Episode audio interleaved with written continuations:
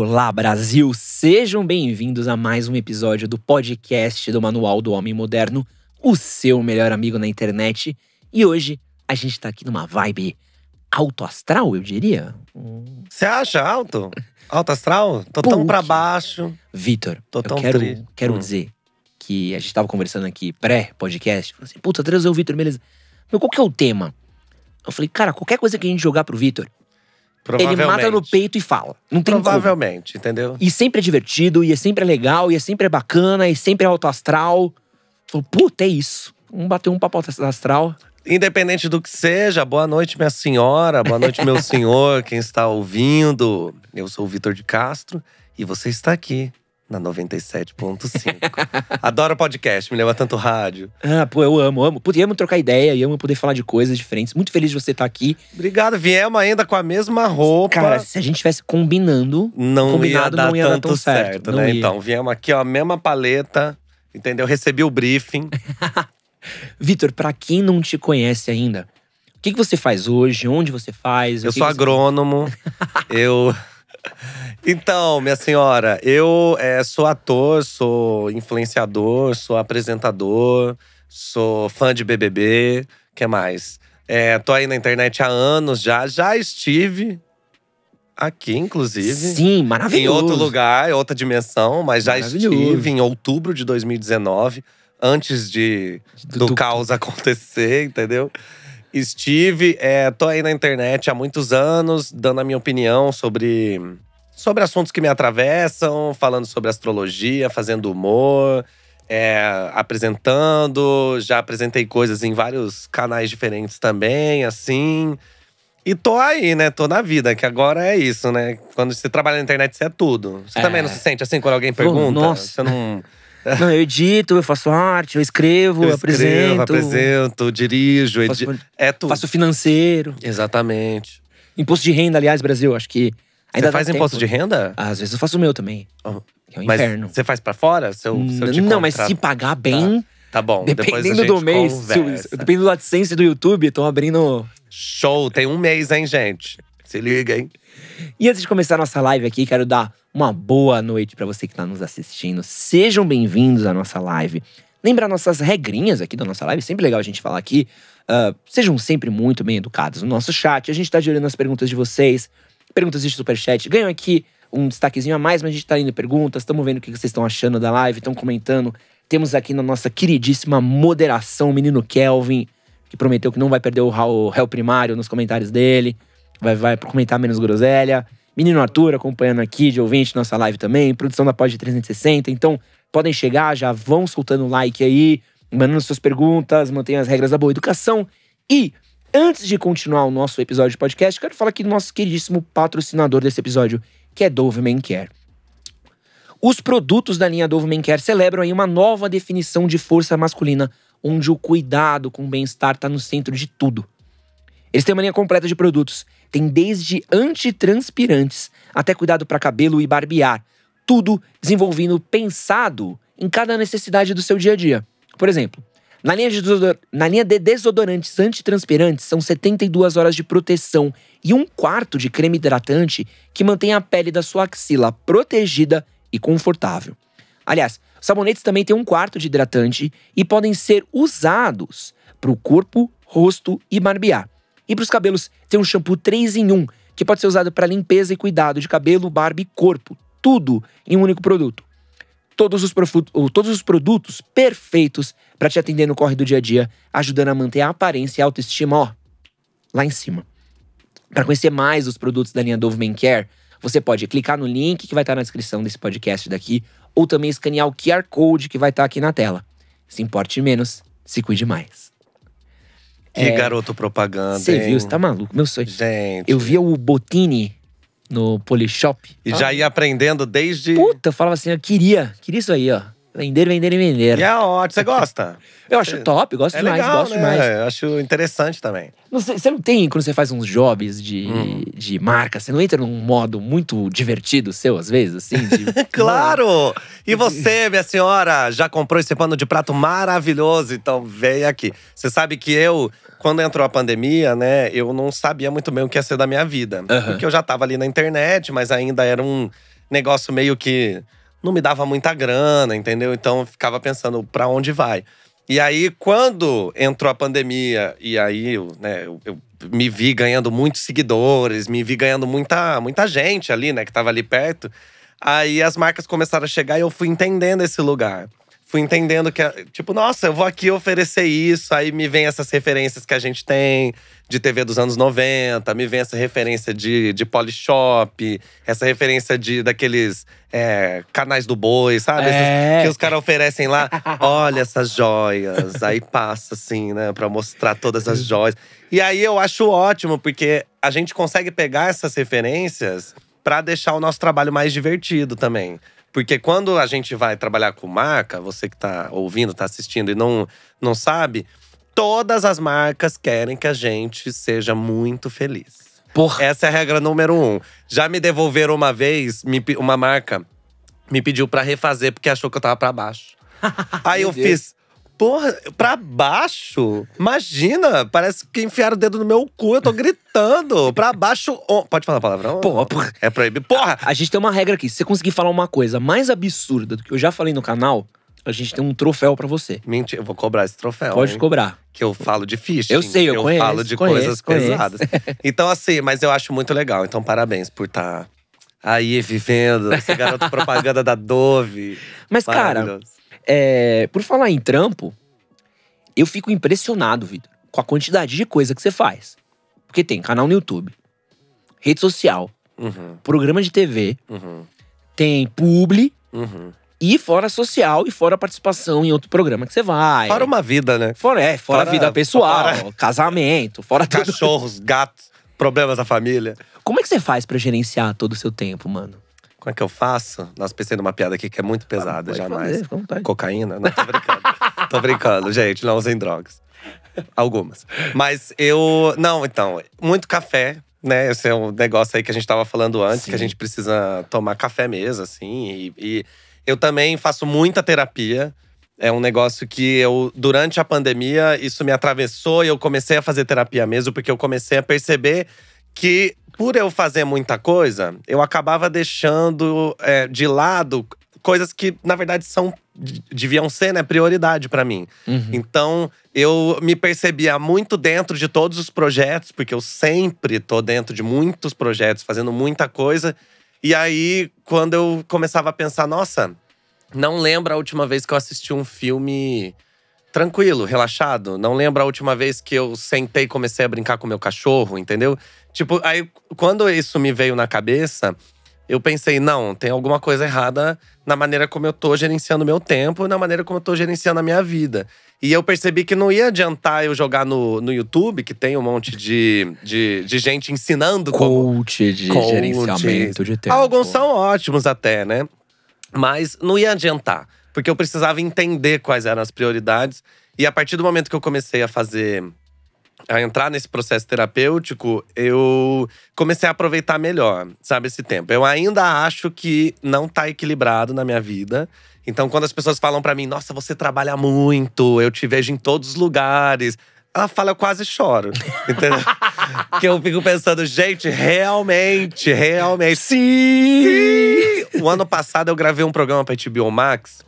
Um programa chiquérrimo com Angélica, Xuxa, Eliana, Gilberto Gil, Luciano Huck, etc. Um programa aí chique. Uhum. Pra eu conseguir. Eu, eu passei 30 dias no Rio de Janeiro gravando. Pra eu conseguir é, gravar, eu passei julho gravando. Nossa. Assim, todos os dias na minha casa, deixando tudo pronto, escrevendo roteiro. E já, e lá no Rio, enquanto eu gravava, eu tinha que ver se tava tudo certo. Então eu voltava pro hotel Nossa. e ainda tinha que ver é, se tá programado certinho o vídeo, é, se ficou bom a edição, se a arte tá pronta. Então é um negócio que talvez para quem acompanha, talvez veja que você, como você trabalha, você sabe. Talvez para quem acompanha, veja a gente em muitos lugares e pode achar que é só o tempo da gente gravar aquilo. É, não. Então, assim, ah, você solta três vídeos por, por semana, sei lá, três, quatro vídeos. A pessoa faz a conta, ah, então trabalhou cinco horas por semana? Fala, não, amor.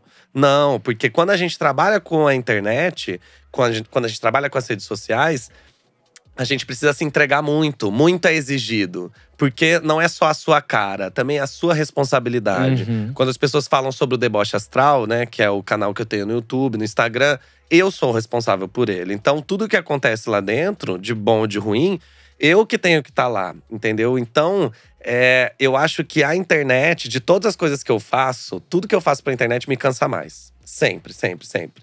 E quando a gente vai fazer publi, por exemplo, que a galera. Né, é isso. Ai, nossa, você faz tantas Nossa. pubs. Amém, Jesus. Comprei um carro, mudei de vida, amém. Nunca vou reclamar Sim, disso. Mas é um trabalho. É impressionante, né? E é um negócio que, assim, eu não sou formado em publicidade. Não sou, não me formei em publicidade, não me interessa trabalhar nessa área. Mas eu trabalho nessa área. Então, muitas vezes eu me vejo em reuniões com um monte de publicitário, e aí eu fico olhando e pensando, gente, mas eu- essa não é a minha área, que eu tô fazendo aqui? Aí eu tenho que escrever um roteiro que não é a minha área, mas eu tive que aprender também. Tive que aprender a me virar sozinha. Essa é a minha vida, entendeu? Então, é, nem sei o que você perguntou. Gerenciamento de tempo. Gerenciamento de tempo. Você sabe gerenciar o seu tempo? Respire, baixe um planner. Não. Pra mim, é, eu não consigo gerenciar meu tempo bem. Não, eu não sou essa pessoa. Tanto é que assim, eu tô há anos tentando praticar qualquer atividade física e não consigo, porque assim, ah, eu vou praticar essa aqui, ótimo. Na segunda aula já tem alguma coisa, eu falei, "Ih, vou ter que escrever um roteiro, já não dá pra. Entendeu? Então, agora, o que que eu tô tentando fazer? Não tô nem é, dizendo que eu, que eu sei fazer isso e que eu Aham. estou fazendo, mas a tentativa agora é pegar menos coisa. Faz sentido? Mas eu consigo. Não. Não. Não. Mas um dia, entendeu? O que importa é a tentativa. É igual jogar na loteria, entendeu? Você joga porque um dia você, quem sabe, Deus te abençoa, entendeu? E dos seus projetos, você tem uma. O que eu gosto muito dos seus projetos é que você tem uma assinatura muito sua. É impressionante, assim, como tem sempre muito seu humor, muito tipo de piada. É, você vê. Quem acompanha o Deboche Astral consegue ver muito como você consegue tirar umas piadas, assim, nos lugares muito legais de ver. Do cu, né? É, não, Do pô. nada. Cara, o cara já falou de gêmeos mil vezes. Como é que ele vai tirar uma nova piada de gêmeos? Já, já zoou Ariano 500 mil vezes. Como é que ele vai zoar uma coisa nova? E sempre vem uma coisa nova. E aí, a gente tem aquela velha pergunta sobre criatividade. De onde que vem os seus processos de criatividade, Vitor? Café. sempre tem alguma substância. Não, olha, é, eu sempre fui uma pessoa muito criativa. Então, pra mim, não é um. Não é um grande esforço, entendeu? Assim, ser criativo não é um. Eu não preciso me esforçar muito. É um negócio que sai. Eu sou formado em artes cênicas, Uhum. então também, né, profissionalmente eu acabei escolhendo já uma área que é, exige da criatividade, exige da parte artística. E depois eu ainda fiz especialização em humor, Pô, que demais. Pra poder entender como é que o humor acontece, né? Porque quando você fala da, da piada, por exemplo, ela. Tem gente que acha que eu sou um saco de piada, entendeu? Que eu vou abrir a boca, soltar a piada, o salário. Só que não, entendeu? Não, assim, tipo, você. Eu entendo como a piada acontece, eu entendo como fazer essa graça. A, a piada, ela é matemática. Então, assim, eu tô aqui, tô jogando, você me fala um negócio, eu tenho um treino de improviso pra pá, fazer. Não é natural. A parte de ser criativa é. A parte de conseguir fazer graça, eu fui treinando com o tempo. E hoje, pra mim, é muito mais fácil fazer, porque, né, anos de, de prática, né, você acaba ganhando isso, assim. Mas eu sinto uma coisa que é meio ruim. Não vou levar o papo pra baixo, não, que ele pediu pra ser alto astral. Falou que tem que ser engraçado. Que ele me passou o briefing. Isso é a cor da roupa. Mas é, tem uma coisa que eu acho ruim, que quando eu tô muito cansado, disso que eu tô falando, que tipo, ah, eu trabalho muito, faço um monte Aham. de coisa. Eu, eu preciso ser criativo. Eu me sinto. Sabe quando você vai. Ah, tô-. Sabe, você pega a laranja, você não tem mais nada. e Você vai, tipo, esfregando ela assim pra ver se sai um bagacinho. E eu me sinto assim, às vezes, entendeu? De tipo assim, pelo amor de Deus, como é que eu vou fazer piada de um negócio que eu já fiz muitas vezes?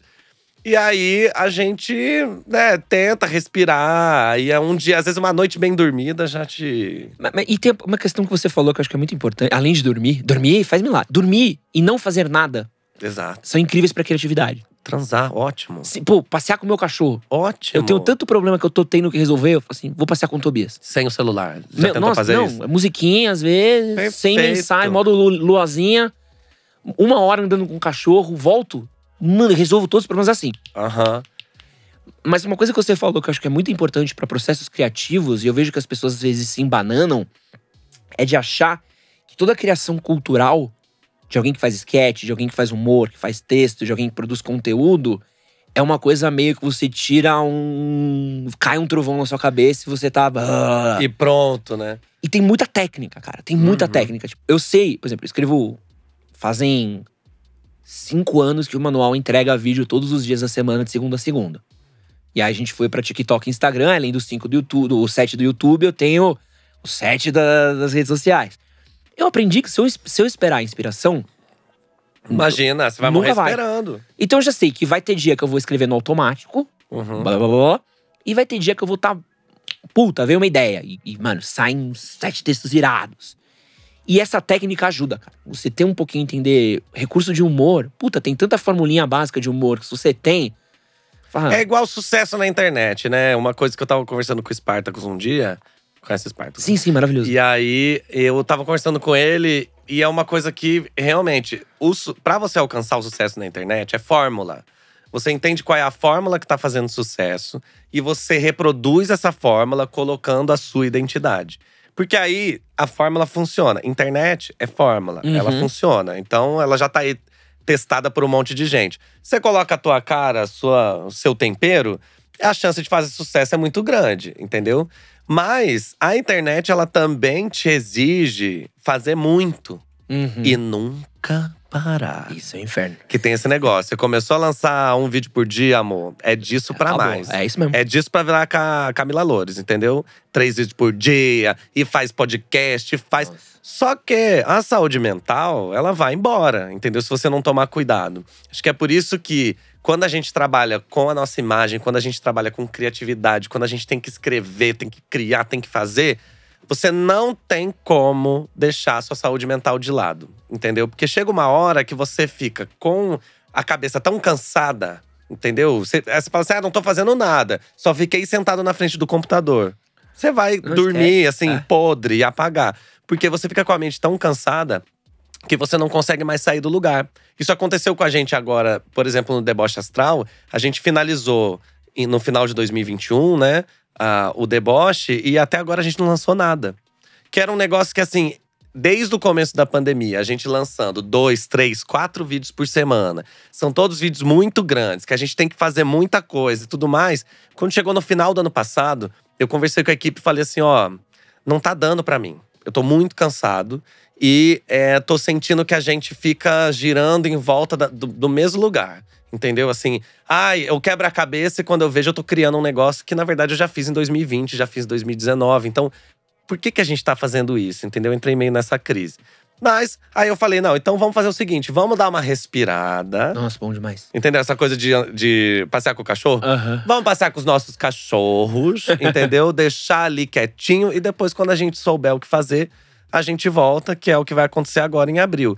Mas você vê, a gente precisou ter esses três meses de silêncio, né, assim, entre nós e tal, pra gente conseguir entender o que, que a gente ia fazer. Então eu acho que. É lógico, agora a gente que lute no engajamento, né, pra poder voltar. Mas ao mesmo tempo, eu me senti respeitando o meu tempo, sabe? Respeitando o tempo da criação.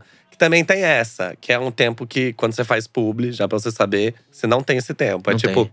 me entrega às cinco horas, não É tem esse tempo. sempre. Mas quando você vai fazer um negócio que é porque você quer, é o meu canal, são as minhas redes, é um negócio que eu acredito, a gente precisa equilibrar. Você precisa ter um momento em que você não está trabalhando, no momento que você não está conversando sobre isso, no momento que você está vivendo a sua vida. Porque nada, artisticamente, eu já aprendi isso e agora levando para a internet eu também aprendo. Nada ensina mais a gente do que viver. Uhum. Estar presente. Se eu não tô presente, se em todo lugar que eu vou, eu tô o tempo inteiro no celular, vendo o que, que tá rolando no TikTok, no Instagram, no YouTube e tudo mais, eu nunca tô presente. Então eu nunca vou ser nutrido. Ai, que bonito, que poético. Uhum. Eu nunca vou ser nutrido por coisas que podem fazer com que as minhas criações ganhem uma estrutura maior, ganhem estofo, ganhem, É. sabe, um peso. Senão a gente fica criando um monte de coisa. Ah, não. É Aí doideira. você olha, entendeu? Então eu acho que esse é o maior desafio. Que é tipo, beleza, a gente cria coisa pra internet. Ótimo. Sempre vão querer mais. Fala, ok, eu também quero mais. Também quero ter mais números, também quero lançar mais coisa, também quero estar o tempo inteiro aí com a galera me assistindo. Beleza. Só que se eu não tomo cuidado comigo mesmo, se eu não tenho esse equilíbrio, a qualidade começa a cair. Uhum. E o público começa a perceber. Uhum. E aí, mesmo que o público não saiba Verbalizar? verbalizar, ele percebe. Tipo, nossa, eu ria mais antes. É. Gostava mais antes. E aí, quando eu começo a ouvir, quando eu comecei a ver esses comentários e a pensar sobre isso, aí eu comecei a pensar, nossa, mas eu faço exatamente igual. Então, o que, que mudou? Entendeu? Eu mudei. Porque É. eu não tinha mais tempo pra ser feliz, entendeu? E outra, né? Brasil 2021, 22. Difícil ser ser feliz. né? É, ó, se você é feliz em 2022, Você tá mal informado. ou então ah, você encontrou uma fórmula aí que eu, é isso. Eu tenho picos de felicidade. Tomou um chá bom, né? Tomou um chá, tá um chá bom. É. pa- deixa aqui o link pra gente, arrasta pra cima. Mas é isso, né? A nossa luta desse ano também. É, eu tenho aqui essa pergunta também. Eu tinha deixado essa pro final, mas vamos, Eita. vamos Hum. puxar agora, já que você já puxou o gancho. Como é que eu faço pra manter um bom astral nesse momento que a gente tá vivendo? Porque, assim, você tem mais ou menos a faixa etária que eu tenho. Você tem quantos anos? Eu tenho 35. Você tem quantos? 32. Tamo bem perto. Também perto. A gente já viveu coisas difíceis antes, mas eu sinto que era sempre um pouquinho mais pra cima. Ah, tá ruim. Mas, pô, melhorou ali, melhorou aqui, tá melhorando aqui. Não sei se tinha um pouco disso do pô, Tá mas- ruim, mas tá bom, né? É, tá ruim, mas, pô, brasileiro, kkk. É, agora é brasileiro kkk Cancus Clan, sabe? A gente tá vivendo um. Parece que cada hora que você abre uma notícia é um. é, Pô, eu tenho o hábito de ler o noticiário todo dia. Antes eu lia numa boa. Agora, quando eu vou abrir o noticiário, eu preciso dar uma respirada. Que é aquela do. Deixa eu ver Uhum. como é que eu vou matar minha vibe. Deixa eu ver o que, que vai tirar o meu. Exatamente. E às vezes não é nem só olhar o noticiário. Às vezes você abre qualquer rede social de manhã, entendeu? Nossa. E aí você já sai deprimido, entendeu? Assim, a, é, pra gente observar como isso acontece, né? Se você entra no Twitter a qualquer momento, qualquer momento, se você abrir o Twitter agora e entrar, você vai ver. Alguma treta aleatória. Não, é o fundo do poço. É. É. o fundo do poço, entendeu? Porque pra mim o Twitter, ele é isso, entendeu? É o lugar onde é, as pessoas se sentem completamente à vontade de expurgar qualquer demônio que ela tiver, entendeu? Eu acho que a gente tá muito na merda. A Sim. gente tá muito na merda. Sim. É, mundialmente falando, mas, pelo amor de Deus, né? Tem uma terceira guerra em curso, né? Se, não, não- se ninguém parar, é isso, né?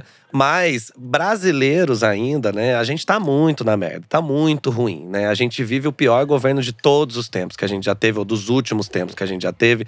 E a gente vive com as piores leis e com a Amazônia sendo destruída e com todas as causas sociais indo de mal a pior, entendeu?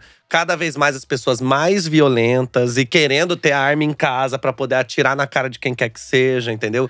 E, e aí, para além de tudo isso, estamos no meio de uma pandemia, que é um negócio que a gente nunca viveu. É. Então, assim, você que tá ouvindo, a gente que tá aqui, ninguém nunca viveu uma pandemia. Então não tem como a gente querer falar assim, ai, nossa, a gente era mais feliz antes. Óbvio que a gente era mais antes. Não tinha um vírus que matou mais de 600 mil brasileiros, entendeu? Isso não existe. 5 milhões de pessoas morreram no mundo em dois anos. Por causa de uma única doença, de um vírus.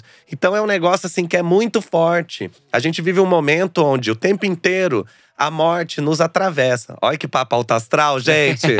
Boa noite, pensei agora. Não, alto mas- astral com o Vitor de Castro, porque a morte. Esse Mas eu. agora você tem que dar solução disso daí. Então, não tem solução. Fora Bolsonaro. E de resto, a gente vai ver o que, que é. Eu acho que um terço da população mundial só foi vacinada, então a pandemia ainda vai rolar muito tempo, vão vir novas variantes, isso vai ficar acontecendo. Eu acho que isso tudo, eu não tô falando para que a gente se afunde mais. Isso tudo é pra gente entender que não é pessoal. Eu não tô mal porque eu estou mal. Eu estou todo mal porque mal, né? está todo mundo mal. É. Até aquele influenciador que você vê sorrindo maravilhoso, fazendo 80 mil stories por dia, também pode estar mal. Entendeu? Porque a internet, ela também causa isso na gente. Aí eu tô, minha vida tá uma merda, mas eu entro lá, Carlinhos Maia tá ótimo. Mas não é sobre ele, entendeu? É tipo, as redes sociais também criam essa, essa, essa falsa é, é, impressão de que as pessoas estão muito bem, que tá tudo maravilhoso. E assim, não é porque uma pessoa tá ganhando dinheiro que quer dizer que ela esteja bem. Não é porque uma pessoa tá viajando o mundo que quer dizer que ela esteja bem. Entendeu? Então eu acho que é mais pra gente entender. Estamos num momento muito ruim.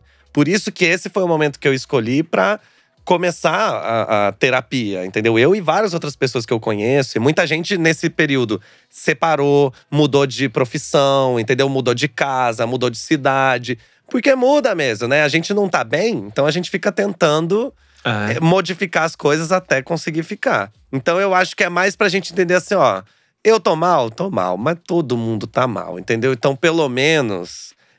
Não que isso seja bom, né? De todo mundo uhum. tá mal, mas assim, pelo menos eu sei que isso não é pessoal é mundial, né? Então a gente. É, é, é, difícil, né? É muito difícil. Quer mudar de assunto? E... Quer mudar de assunto, né? Não, Quer não, alto astral? Eu... É, não, Vamos falar não. besteira? Não, é, eu tenho uma besteira aqui boa pra falar já. Ai, ótimo. Mas é que eu, eu, eu sinto, não sei se você pegou essa brisa, de ter algumas âncoras na sua vida. De tipo assim, quais são as suas coisinhas boas que você cuida? Sabe? Tenho com minha namorada, o meu cachorro, meu PlayStation 5.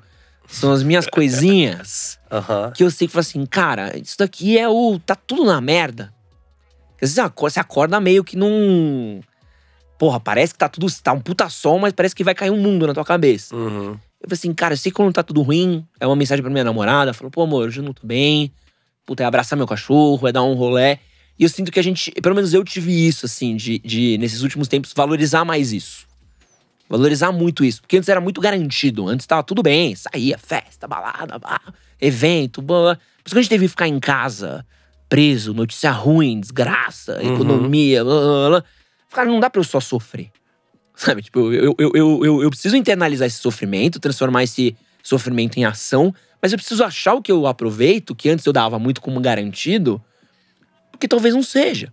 Uhum. E é importante isso, assim, é um processo de, de, de esses últimos dois anos exigiram coisas da gente de lugares que a gente nem imaginava que, gente... que ia ter, Nossa, né? Nossa, e assim, é, coisas que a gente não tava nem treinado pra fazer, né? É. De repente você se vê num lugar que assim, tá, então eu vou trabalhar em casa, quem teve esse né, privilégio, assim, eu vou trabalhar em casa, como é isso? Com os meus filhos? Em que lugar? A minha internet é ruim, o que eu vou fazer? Desde isso, que é uma questão prática, até uma coisa que eu sofri muito, que é saudade. Saudade, entendeu? Aí, de repente, eu fiquei um ano e meio sem ver ninguém da minha família. Tipo, como assim? Isso nunca tinha acontecido antes. Então, como é que eu lido com isso? Se eu não tenho a presença de pessoas que antes eram as minhas fugas garantidas, né? Garantidas. Se eu não tenho a presença delas, será que eu não vou aproveitar melhor quando eu tiver? Ou será que eu não aproveito melhor quem ficou? Né? Porque a gente tem ah. pessoas do lado, pessoas da nossa bolha, gente que a gente via ali. Pô, então é, eu acho que tudo mudou muito. A gente ainda está vivendo esse processo e vai ser muito difícil, eu acho, a gente falar sobre ele. Eu acho que daqui assim, a uns 10, 15 anos, vão ter um monte de, de teses de mestrado, de doutorado falando sobre o período da pandemia. Porque esse período, como ele se alongou muito e ele envolve muitas crises, ele envolve coisas que são pessoais, sociais, envolve questões políticas, envolve é, é, ciência, envolvem tantas questões que eu acho que a gente ainda nem tá preparado para esse papo. É. Porque a gente tá vivendo isso. A gente tá então, assim, digerindo assim, ainda. Falar, não, beleza, todo mundo aqui é. tomou três doses da vacina e a gente tá tranquilo com relação a isso? Sim, só que a gente tá… Quando você tomou a terceira dose? Fevereiro. Agora. É. Eu tô falando de dois meses atrás. Então, é. assim, a gente não. Eu acho, né, que a gente ainda não é capaz de discutir ah, na, na, na, totalidade. Não. E isso vai nos atrapalhar, porque a gente tá sendo cobaia disso. Ah, é? Cobaia não da vacina, pelo amor de Deus, né? Pau Mas, no dos, dos, de dos antivacina. É. Tome vacina e regularize seu título. Mas eu acho que mais pra frente, a gente vai ver uns documentários, a gente vai ler uns negócios e a gente vai ficar louco. Você vai me ligar e a gente vai falar assim, amigo. Que é? história é essa? A gente viveu isso e nem sabia. É então acho que é tanta coisa, é tão complexo que Sabe esse, é, sobre isso tá tudo bem, sabe? Sim, Fala sim. assim, ah, não, não tá tudo bem. Mas pelo menos eu entendendo que a gente vive um momento único, complexo, difícil. O Mickey. Ou não, Desculpa, Mickey. É, não, a gente que pede desculpa É, pra ele, né, mal, por ter Mickey. atrapalhado. Então, a gente falando um negócio super sério, o Mickey começa a falar. eu adoro essa vibe. Então, eu acho que é, isso, pelo menos pra mim, sempre serve de consolo. De eu entender assim, falar, tá, eu tô, não tô bem hoje, ou eu li uma notícia, fui atravessado por um negócio que eu não gostei. Esse é o tempo que a gente vive agora. E eu fico na esperança de que a gente é, esteja no pior momento. Por favor. Essa é a minha esperança, de que não venha nada.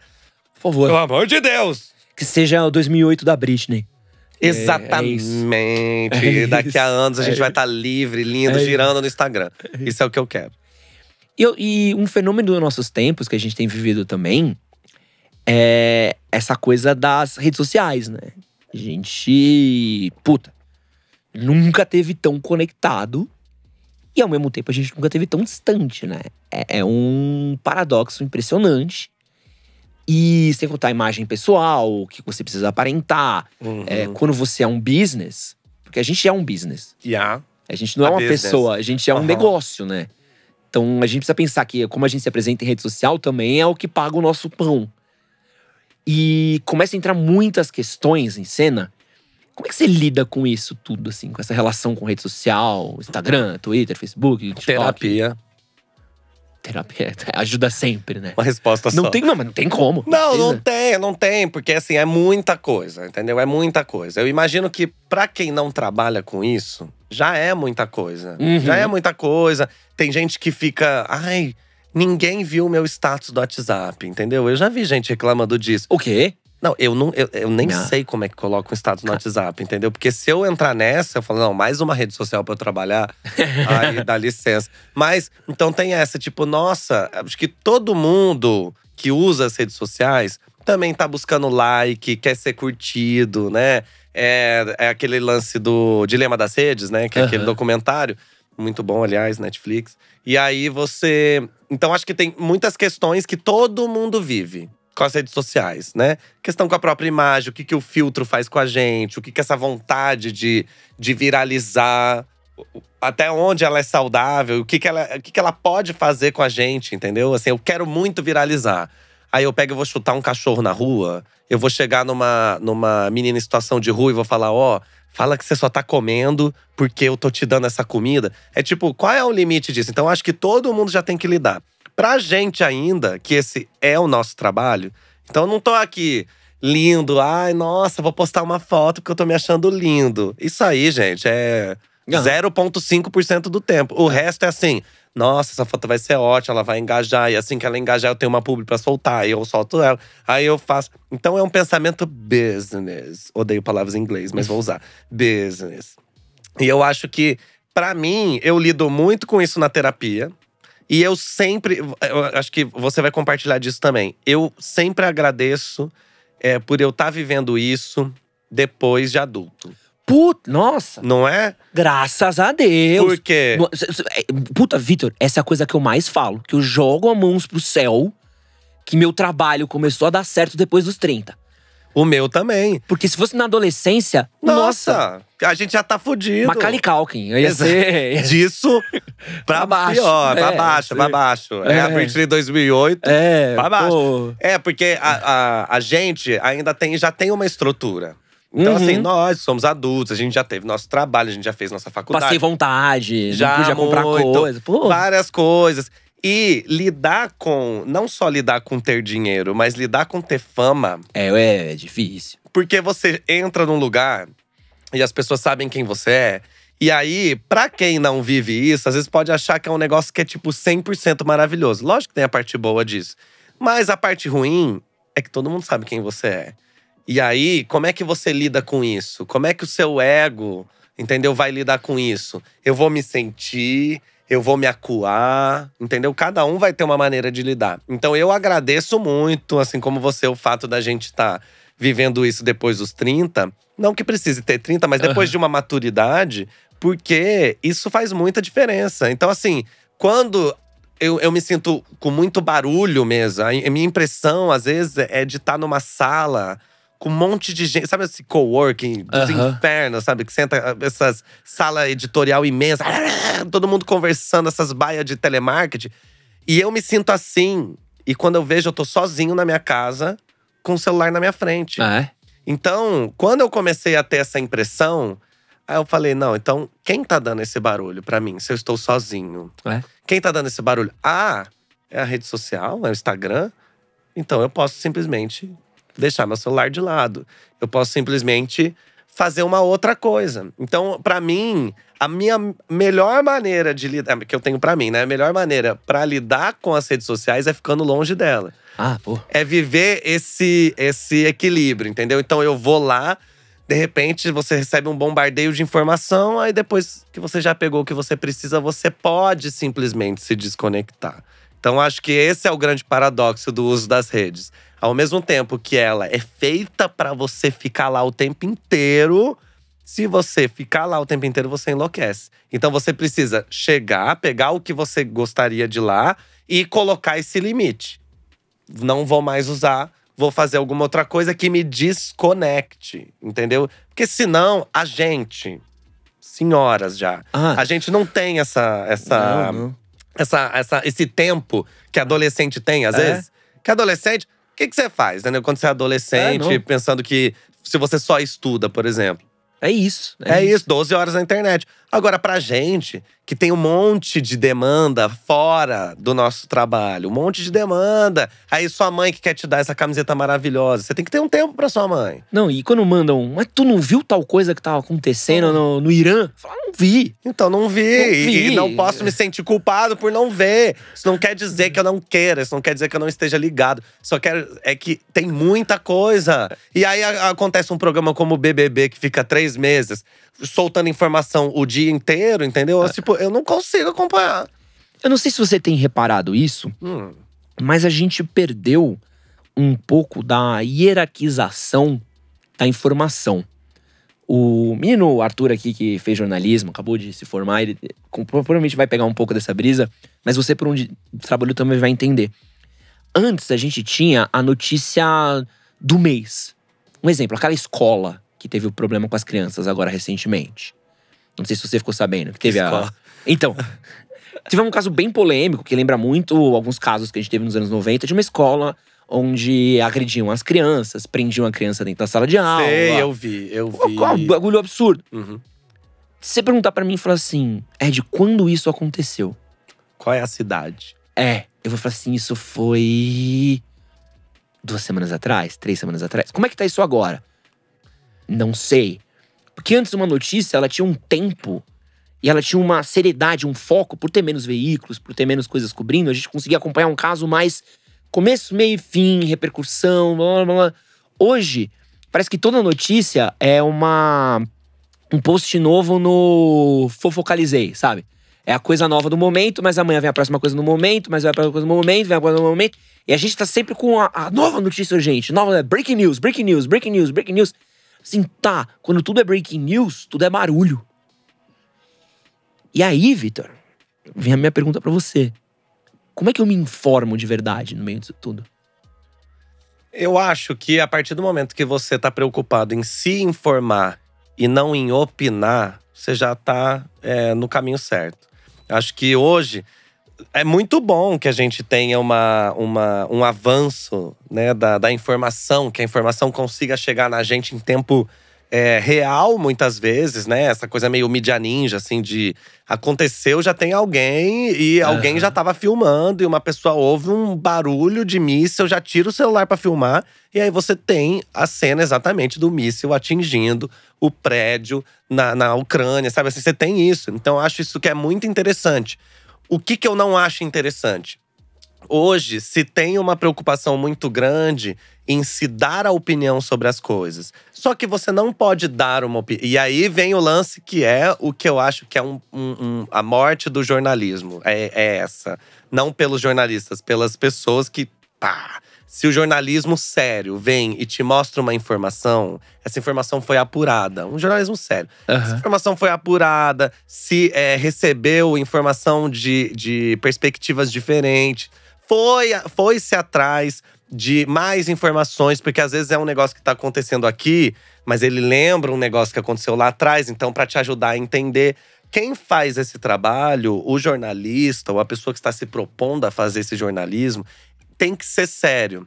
Só que a partir do momento que eu tenho uma página de fofoca, eu vejo lá que um jornalista sério postou, eu pego só a manchete. É. Posto a manchete. Aí um público da minha página de fofoca vê essa manchete e vai emitir o público, vai emitir uma opinião a, a partir da minha opinião que eu só fiz uma manchete. Então, ou seja, um negócio que era sério, que tinham páginas e páginas e horas de estudo, às vezes, do jornalista que está preparando, ó, um tempão a, a, pauta. E aí, quando chega, vira uma manchete que vira um, um, uma corrente no zap, que vira um nada. Então, eu acho que quando fala assim, ah, onde você procura se informar? Não é, é, a partir de post de é, página de fofoca. Entendeu? Não é a partir de um post. Se você viu uma manchete e aí você fala, bom, é, essa, essa notícia me interessa. Vá atrás dessa notícia. Vá atrás. O que, que você faz? gogle.com.br, o Google é ótimo, tem todas as informações, você vai, você entra. Existem meios de comunicação que são aí centenários no Brasil, que estão se propondo a fazer um jornalismo sério. E aí você vai atrás. Só que isso, primeiro que dá muito trabalho. É. E é um negócio assim que tem uma galera que não quer trabalho, entendeu? Quer, tipo, que você chegue e num tweet você explique a guerra da Ucrânia. Você faz, amigo, Não, um tweet. E TikTok? Exatamente, entendeu? Explicando A guerra. política na Ucrânia. Ih, Entendeu? Assim, a gente tá aqui sendo tosco, mas assim. Não Mas é dá, isso. não dá, porque aí você fica tudo no raso, É. entendeu?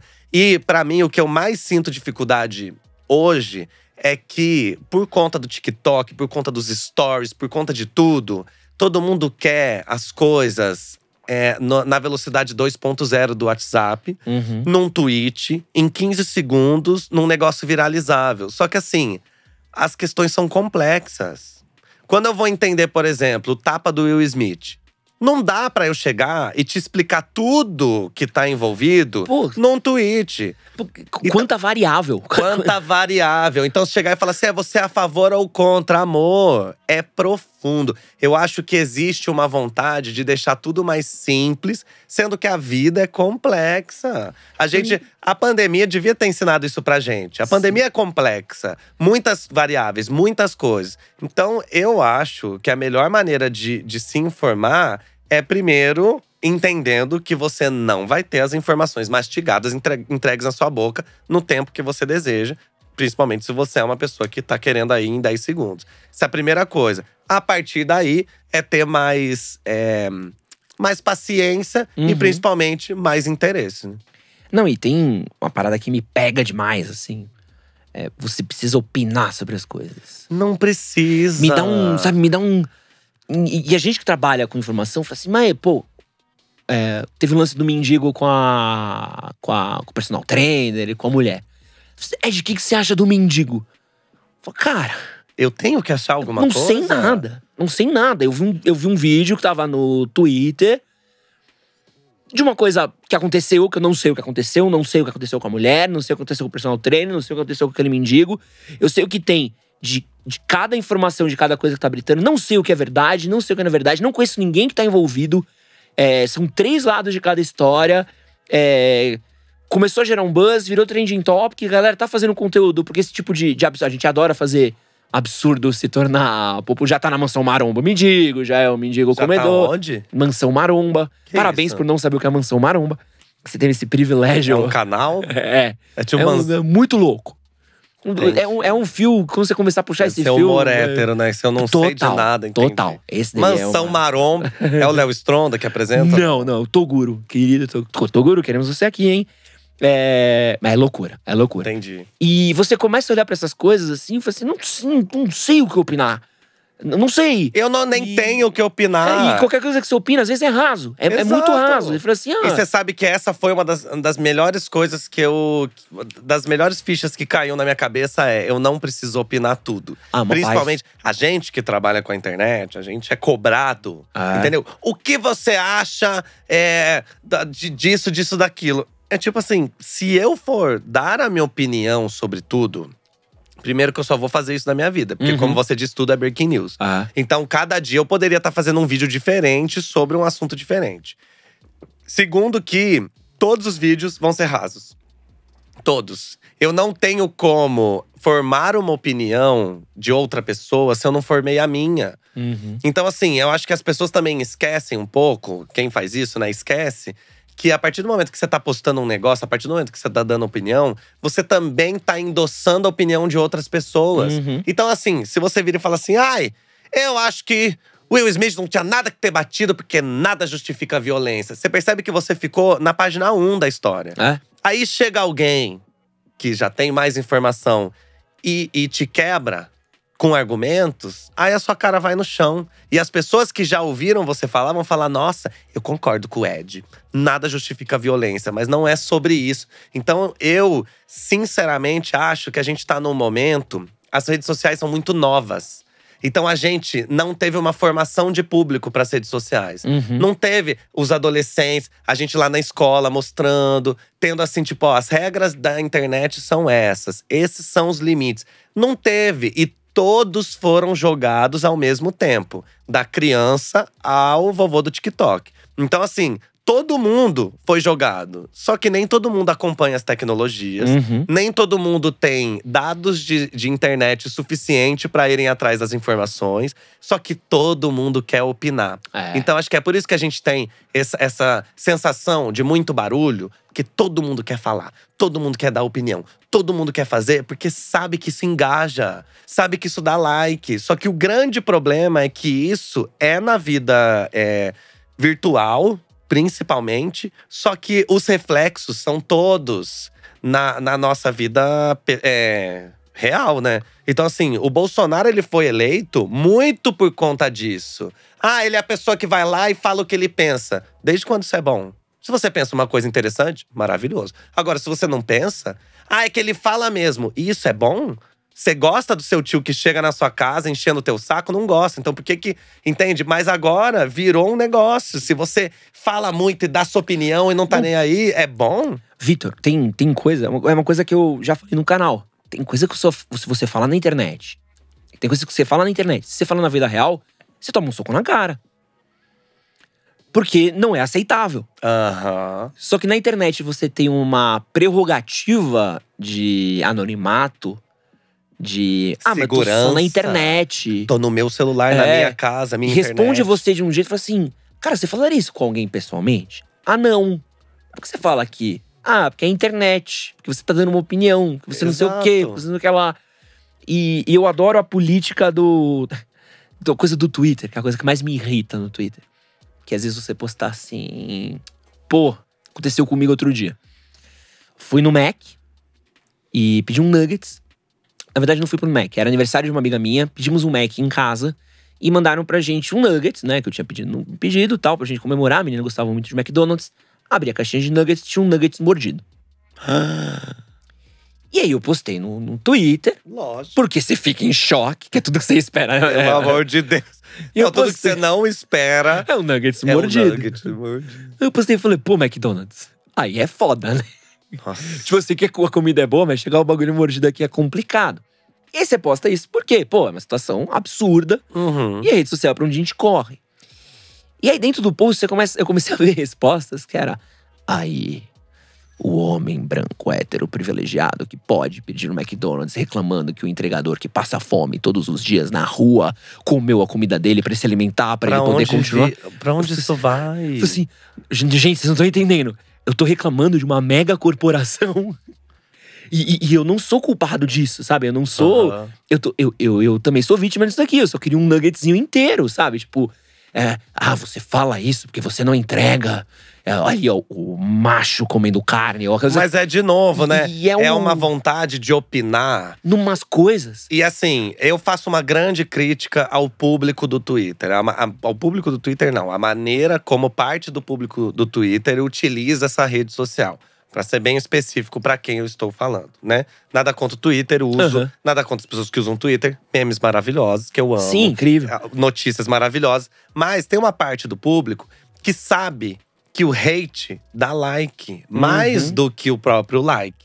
Então, se eu chegar pra você e eu falar, nossa, realmente, hein, McDonald's, não devia, vai passar batido meu comentário. Se eu chego e começo a te criticar, isso vai chamar a atenção. Tanto é que É. você tá trazendo esse comentário agora. É. Devem ter outros mil comentários de gente que tava Em choque, em né? choque, mas o que que chama atenção, entendeu? E essa é uma fórmula perigosíssima. A gente acabou de viver uma, uma situação dentro da comunidade LGBT que foi, enfim, muito traumática para muita gente, que foi a morte do Paulo, do Paulo Vaz. Que é um homem trans que tava aí na internet. Não sei se você chegou a, a conhecer ele. Nossa, a repercussão desse caso é um absurdo, cara. E assim, de repente, por conta de comentários transfóbicos de dentro da própria comunidade LGBT, que mais, mas mais especificamente, dentro da comunidade gay, os comentários que as bichas branca padrão vão lá pra fazer sobre o fato dele ser um homem trans, esses comentários mataram ele. Então, assim, quando a gente fala disso, eu tô falando de uma pessoa que era próxima, eu tô falando de um amigo, eu tô falando de alguém que trabalhava comigo, eu tô falando de alguém que eu encontrava nos lugares. E aí, não tem como a gente não problematizar isso, não tem como. Porque a gente que tá na internet trabalhando, a gente que tá ali dando a nossa cara, seja pra fazer entretenimento, seja pra trazer informação, a gente não é obrigado a passar por esse tipo de coisa. Eu acho que o público tinha que entender a responsabilidade que o público tem. Porque você que tá assistindo, tá ouvindo, talvez você saiba a responsabilidade que a gente tem como Mas do influenciador. público não. Mas e a sua responsabilidade? Será que de repente nessa live não teve gente já que comentou umas bosta e daí agora você tá ouvindo eu falar sobre isso? Será que você já não tá se arrependendo? Porque às vezes essa essa falsa segurança que o público tem de ah, mas eu tô aqui no meu celular num anonimato, que às vezes, principalmente no YouTube, né, que às vezes a É. pessoa nem tem a foto dela nem nada. Gente, não é porque eu não sei quem está me mandando esse comentário que quer dizer que esse comentário não vai me atingir. Não, e, o, e o- a repercussão é, desse caso, a coisa que mais me pegou muito foi a repercussão por cima do Pedro.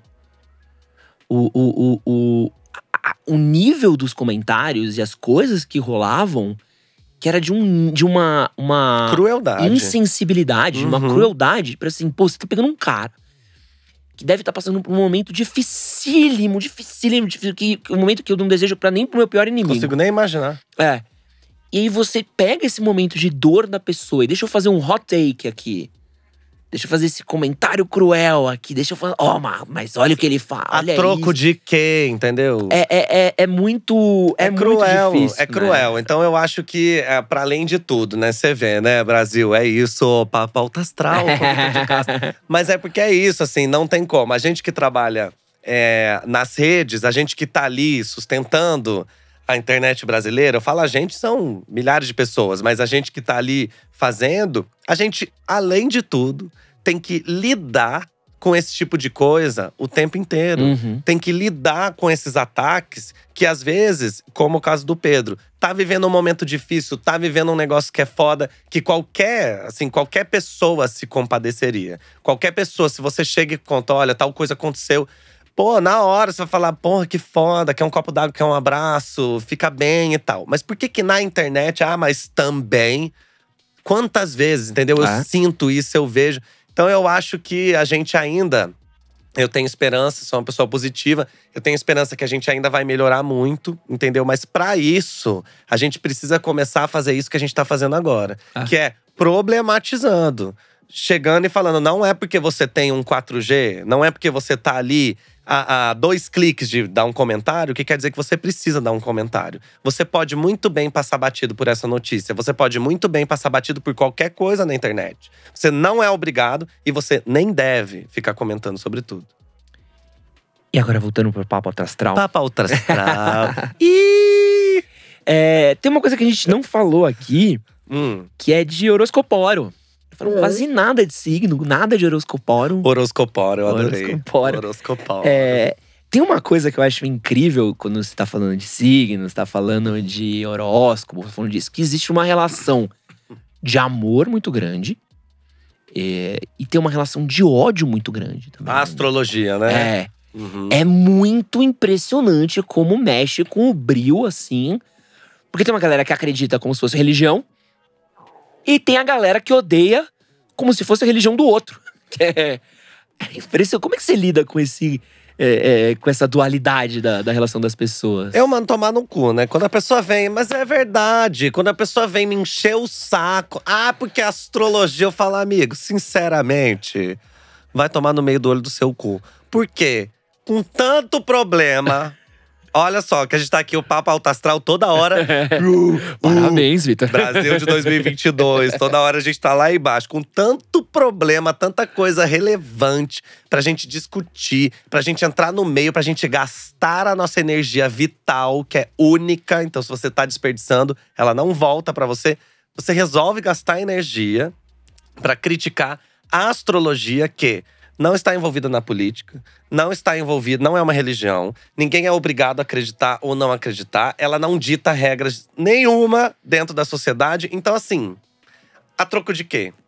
Não, ah, é, eu não gosto, eu não gosto, eu não gosto de vegano. Já ouviu isso? Sim. Ah, não gosto, não gosto de vegano. O problema é seu, não seja vegano, mata um porco e come. Agora, ah, não, eu não gosto de astrologia. E você sabe que eu já me meti em tretas com pessoas famosas, inclusive. Pô, não, mas. Por que- que Tem uma conta galera disso. que adora ganhar um biscoito em cima de falar mal de, de astrologia também. é né? lógico, porque é pop, é, é tipo. Tem uns temas, falar mal do Jorge Versilo. Tem umas pessoas, Crepúsculo, lembra essa época? Que era, ai, é a época que a gente. O único tempos, problema era tempos mais fáceis, né? Quando- Que o gente- problema do mundo era o Edward. Vai, ficar, vai ficar com quem, Bela? É o Edward do Exato. Jacob. Olha essa época, que saudade.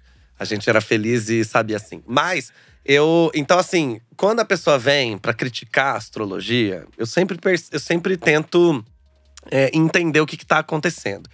Você não é obrigado a acreditar em nada, entendeu? Acreditar em nada, entendeu? Mas você chegar e você começar a criticar quem acredita, e aí eu penso, por quê?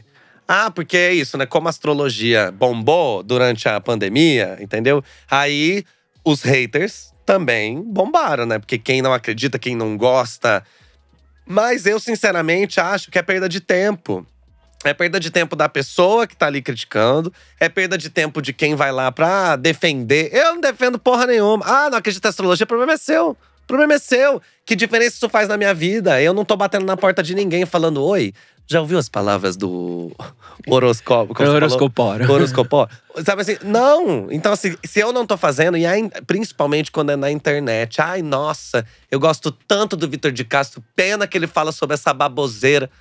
Sabe? Eu não posso falar do que eu quero, entendeu? Não, e, e- e- e- da- dos problemas do mundo. Dos problemas do mundo. Acreditar em. Eu nunca. Minha namorada adora astrologia. Eu não gosto. Não é que nenhum não gosto. Não é meu rolê. Uhum. E pronto. E nunca, nunca foi um problema de relação. Nunca tivemos Porque um problema. não faz diferença. Não muda nada. entendeu? É tipo você gostar mais de Marvel e eu gostar mais de DC.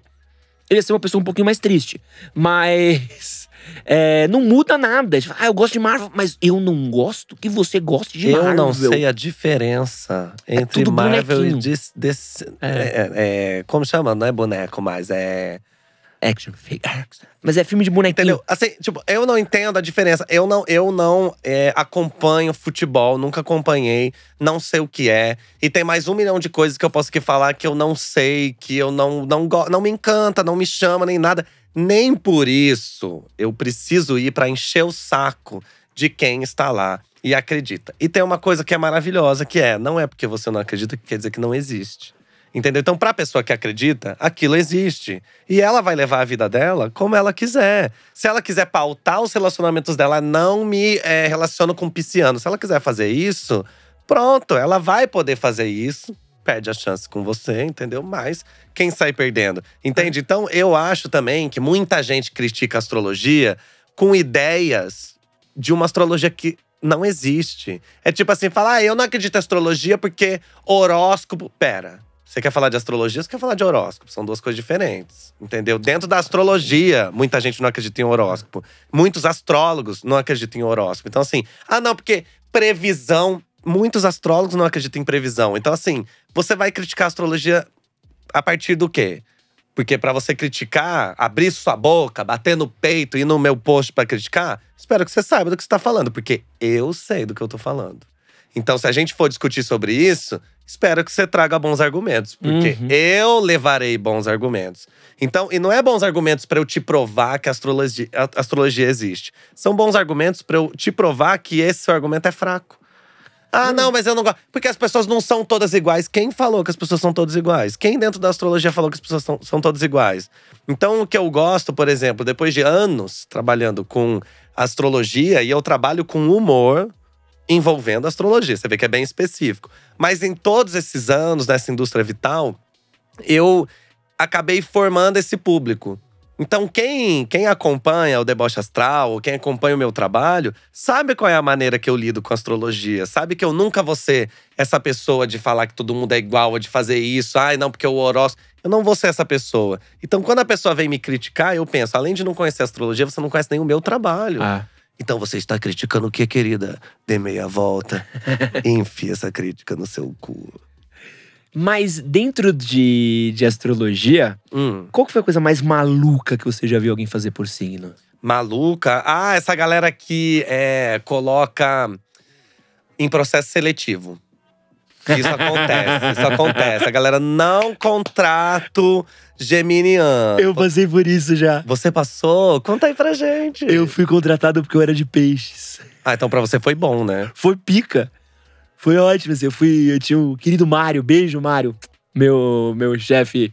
Não, não vou falar aqui pra não, não, não entregar também. É, eu fui fazer uma entrevista e tal. Meu, tá cara. Tipo, surgiu uma vaga num, num rolê. Minha sala inteira se candidatou, porque era um rolê irado. Uhum. Todo mundo feliz, assim. Sabe o rolê que você vai pra entrevista, você senta na sala e fala, fudeu. Só o pisciano passa. É, fudeu, assim. Tinha um monte de gente. assim. Eu falei, você olha pra cara da pessoa e fala assim, "Ah, essa pessoa é muito melhor que eu. Na- no olho, assim, você vê. E aí, fazendo um processo tal, meu, eu falei, puta, não vou passar, não vou passar, não vou passar. Aí respondendo, nananã, o cara olhou pra mim e falou assim: que signo você é? Eu, peixes. Gosto de peixes. Aí, semana seguinte me chamaram pra vaga.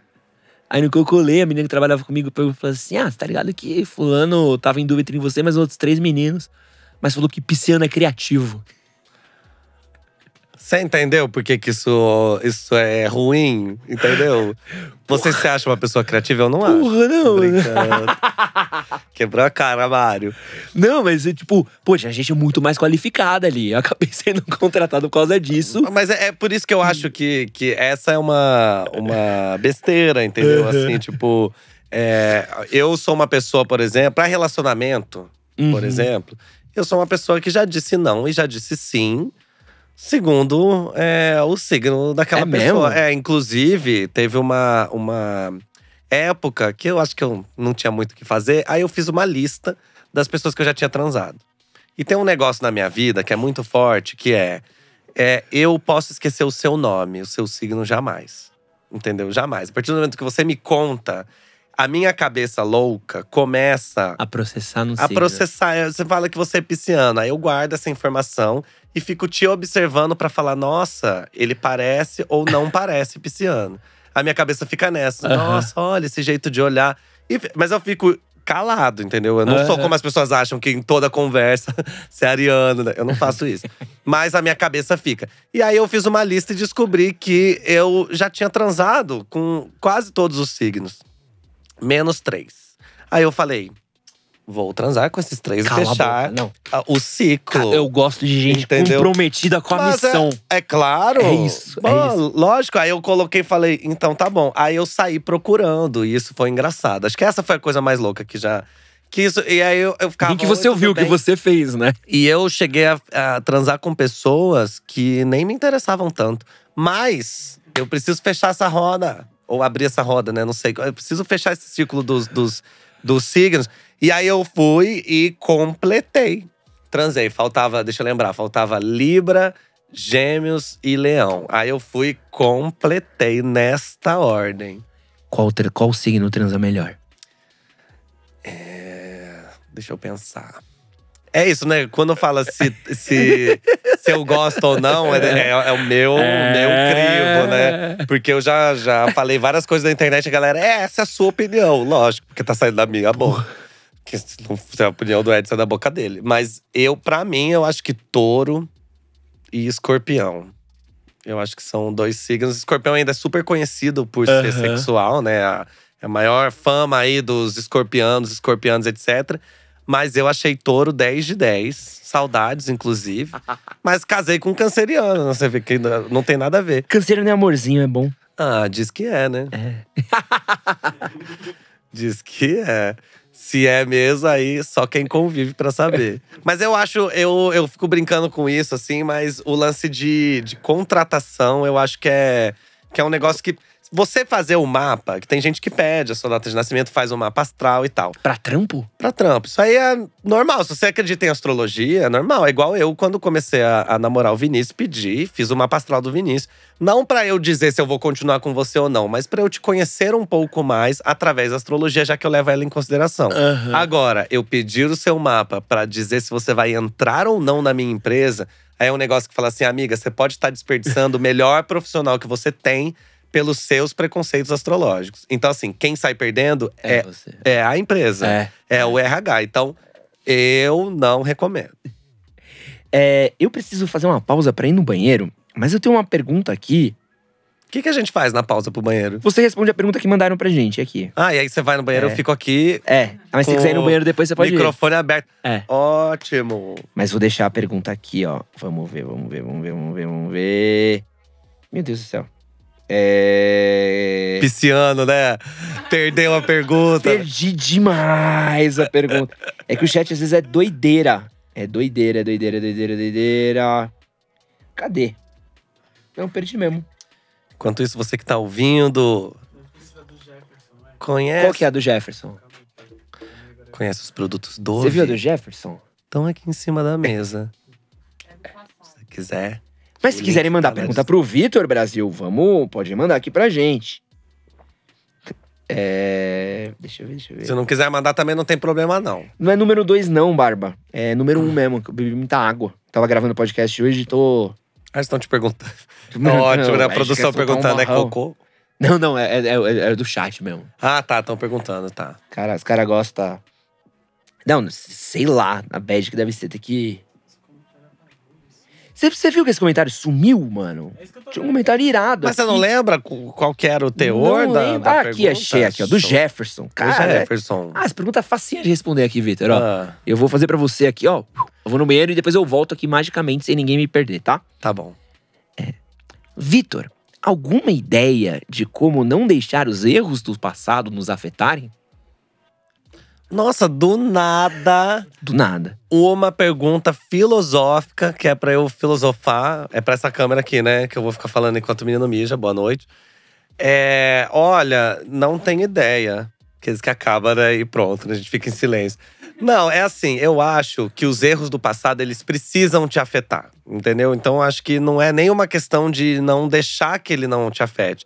Você precisa deixar ser afetado pelos seus erros do passado, senão esses erros voltam a acontecer. Porque se você errou em alguma situação, quer dizer que é, as suas ferramentas todas que você tem te levaram para aquele erro. Então, se você não reconhece aquele erro, se você não é, se debruça sobre ele, se você não fica, né, lidando com ele ali, entendendo, questionando, a chance de você cair nessa merda de novo é muito grande, entendeu? Acho que o, o maior erro é quando a galera quer fingir que uma coisa não aconteceu. Não, não, não. Eu, eu vou negar isso, entendeu? Isso, historicamente, a gente sabe que isso é um problema. É tipo, exatamente por a gente não estudar a ditadura militar, exatamente como ela foi, é que tem gente imbecil querendo que ela volte, entendeu? Porque se a gente para, reflete, pega realmente o nosso passado, coloca na nossa frente, estuda ele, olha, e principalmente, né, fazendo as pazes com a gente. Eu acho que quando você pergunta, Jefferson, né, que perguntou, quando você pergunta sobre como fazer com que ele não me afete, é que assim, você tem que entender que você errou, mas passou também. é o passado. Então, se você se perdoa também, sabe, não fica se martirizando. Ai, eu traí a minha esposa. Ai, eu fiz tal coisa, errei aqui, fiz uma cagada. Se você não fica se martirizando, você consegue só olhar para aquele erro e, lógico, né, se perguntar: e como é que eu não erro de novo? Tá vendo? E ó, quem voltou já. Como é que resolve esse BO aí?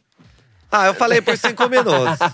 Enquanto você, você mijava, eu falei aqui sem parar. Então, volta depois da live, viu, querido? Vou, vou assistir Aí o você vai ver. depois. Assiste depois. Mas é isso, eu acho que eu sou uma pessoa que vive lembrando do passado o tempo inteiro. Então, pra mim, pensar em erro, pensar em acerto, tudo é, é material pro que eu quero fazer daqui pra frente. Entendeu? Gente Ah. inteligente não esquece Ah, os é? erros do passado. Porque se você esquece, você vai errar de novo. Boni- Bonito. É, Vitor, eu, agora voltando pro papo alto astral. Agora a gente vai pro alto astral, legal. é, quero falar uma coisa que eu vi que você passou recentemente e achei muito divertido ver seu. O seu. Opa, peraí, chegou um superchat aqui. É, ó, que doideira. O queridíssimo Vinícius Souza doou 10 reais. Muito obrigado, Vinícius. E ele mandou aqui um comentário que é o seguinte: Sendo bem sincero, nunca acreditei muito em signo. Mas lendo sobre recentemente, vi- me vi muito ali. Câncer. Como não ser tão sentimental e consequentemente melancólico? Ou é a minha personalidade mesmo? Olha, eu acho que, né, independente do signo, ou independente de você acreditar nisso ou não, quando você percebe que você tem uma característica que você não gosta, sou muito agressivo, eu falo muito, eu, sei lá, qualquer, é, qualquer parte da sua personalidade que você não goste, a terapia é ótima. É ótima não só para você mudar, caso seja, né, se for o caso, mas é ótimo também para você se entender com relação a isso. Que às vezes também a gente acha que a gente é alguma coisa que a gente não é. Só porque alguém falou que você era. Uhum. Então, assim, todo mundo falando, ai, você é muito dramático, você é muito dramático. Aí você acredita que você é dramático. Mas chega a determinado momento que quando você começa a se conhecer, aí você fala, mas nem sou tanto. Por que será que eu me, me cobrava tanto de mudar um negócio que às vezes você nem tem? Então eu acho que se você tem questões na sua personalidade, querido, como é o nome dele? É o queridíssimo Vinícius. Vinícius, se você tem alguma questão na sua personalidade aí que você não curte ou que as pessoas não gostam e isso é um problema pra você, a terapia é ótimo, o autoconhecimento, entendeu? E principalmente entender que a gente sempre pode mudar. Eu acho que essa é uma coisa que me faz acreditar no ser humano, entendeu? Que é tipo, a gente pode mudar. Não existe ninguém que é, não vá mudar. A não ser que você não queira, a não ser que você se orgulhe de ter os seus defeitos, que é uma, uma babaquice, né? Mas a gente também tem é, é, uma coisa que a gente se faz, que é a gente se medir pela régua do outro também, né?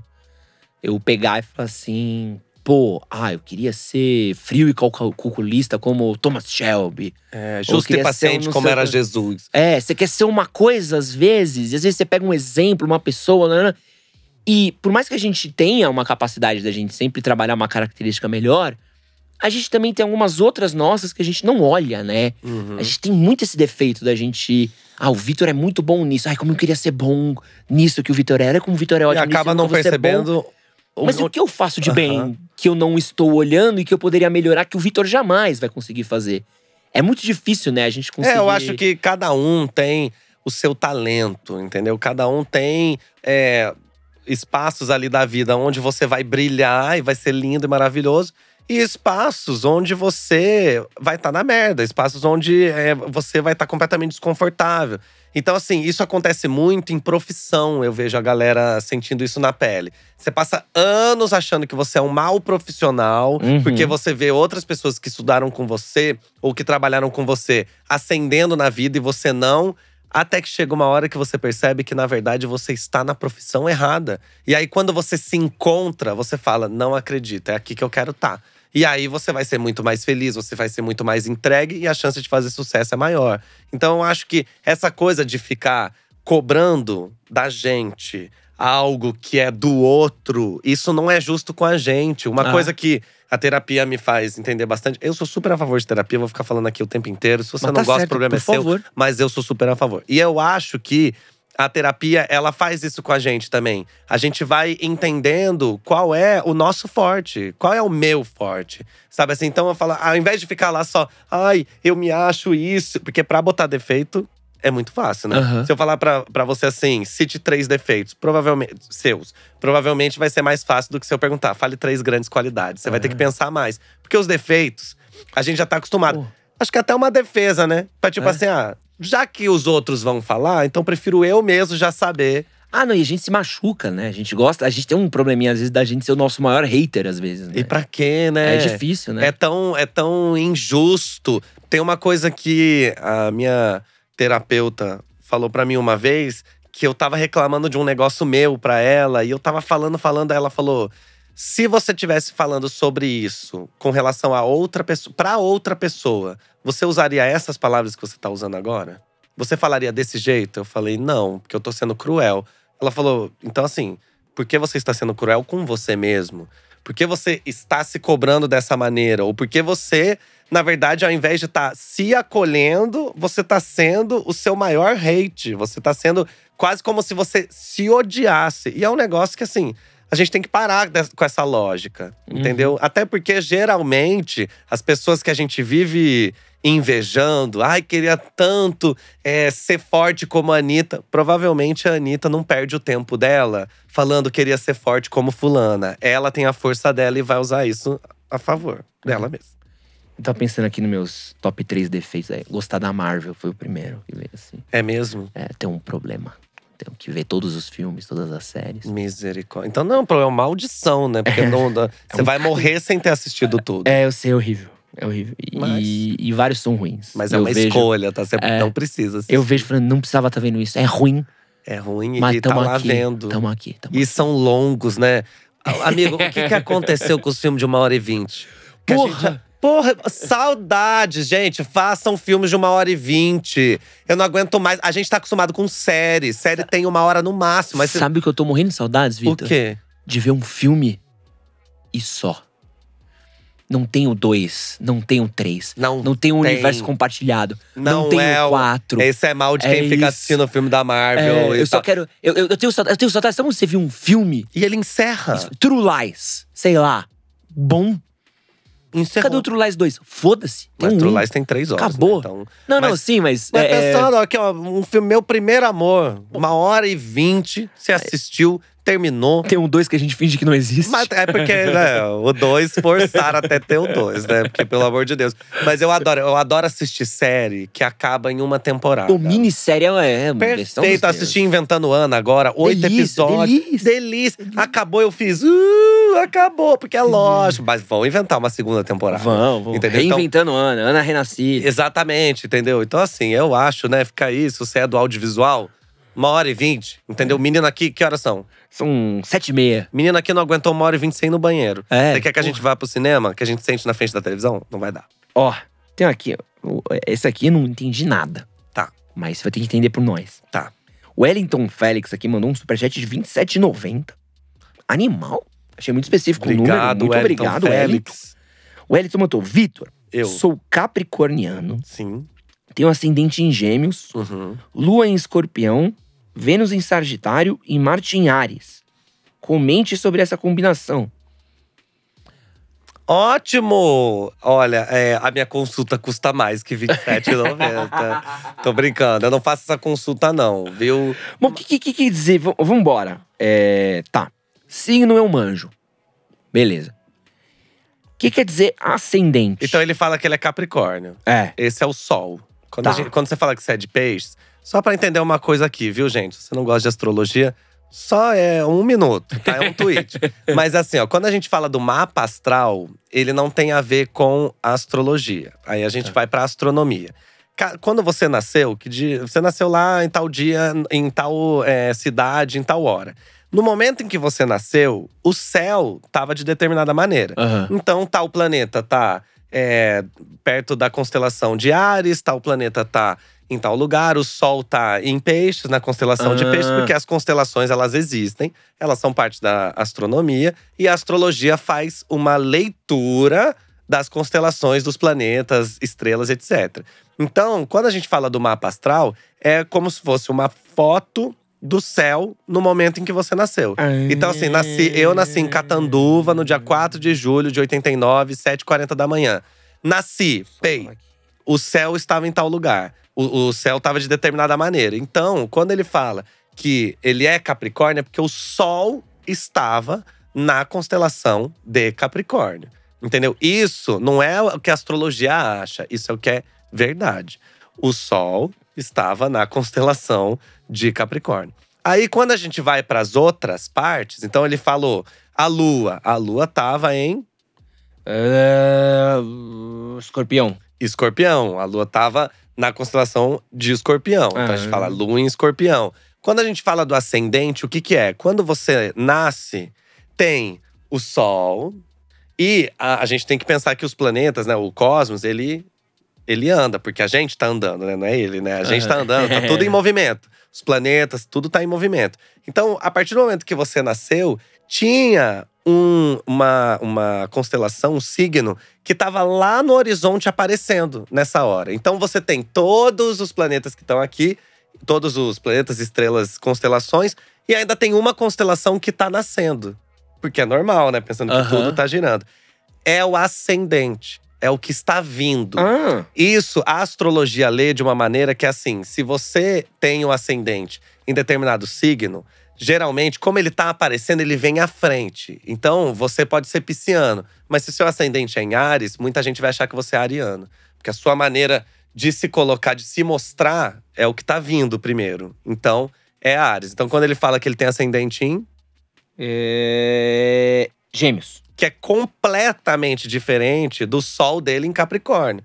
Então, às vezes, ele pode ler várias coisas sobre o signo dele e falar: gente, eu não pareço com o meu signo. Mas por quê? Porque ele tem Capricórnio, que é um signo de terra. Aí ele tem ascendente em Gêmeos, que é um signo de ar.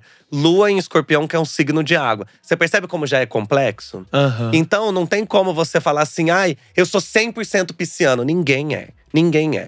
Toda vez que você vê as características, sempre vão ter várias coisas que você vai achar que você tem tudo a ver e várias coisas que você vai achar que não tem nada a ver. Porque, de verdade, esse trabalho que eu faço, por exemplo, ele devia ser proibido pela astrologia.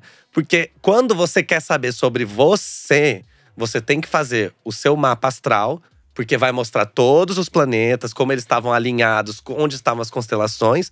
E aí, a partir do momento que você acredita, uma astróloga, um astrólogo vai chegar em você e vai fazer essa leitura.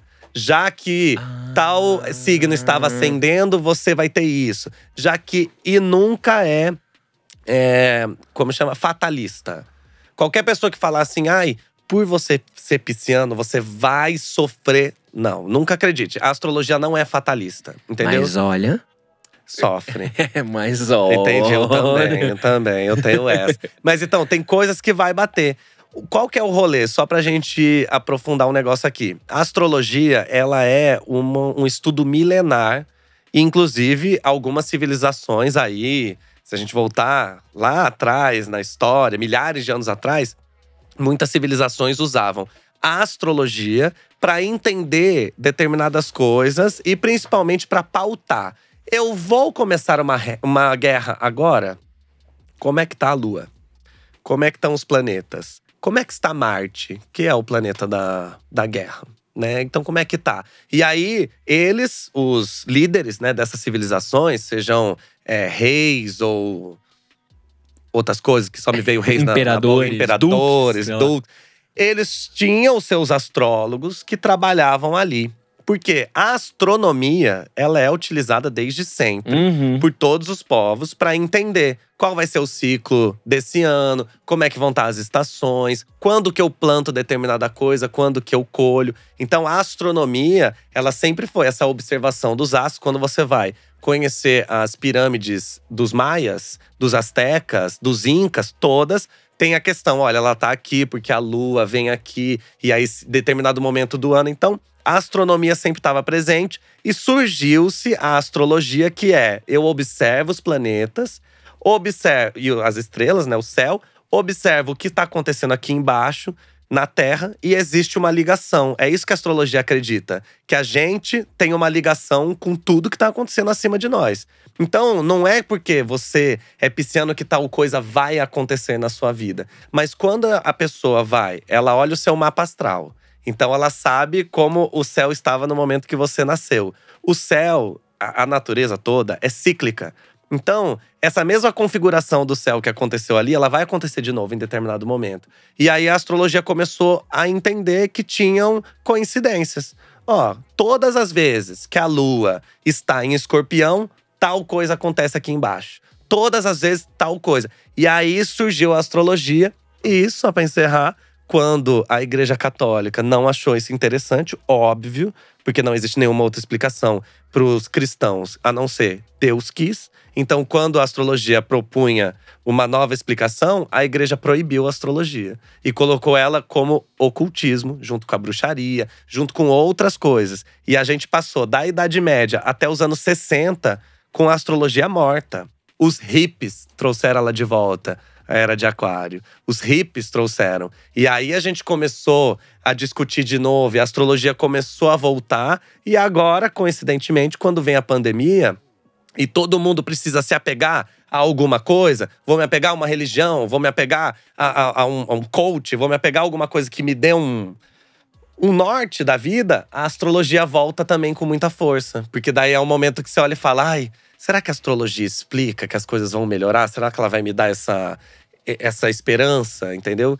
Então eu acho que até aquilo que a gente estava falando do preconceito que as pessoas têm com a astrologia, muito provavelmente você que está assistindo e tem preconceito e não gosta, não sabia de nada disso que eu tô contando, entendeu? E eu sei porque eu me interesso pelo assunto. Então eu sempre quis saber por que, que a astrologia é, tem hate, de onde vem, o que, que ela é mesmo. Então, para quem mandou a pergunta, olha, você vê, né? R$27,90, valeu quatro minutos dessa live. Pra você que tava perguntando, é Jefferson, não? Como é o nome dele? É. Vinícius. Wellington. Um Wellington. Eu ia falar todos os nomes.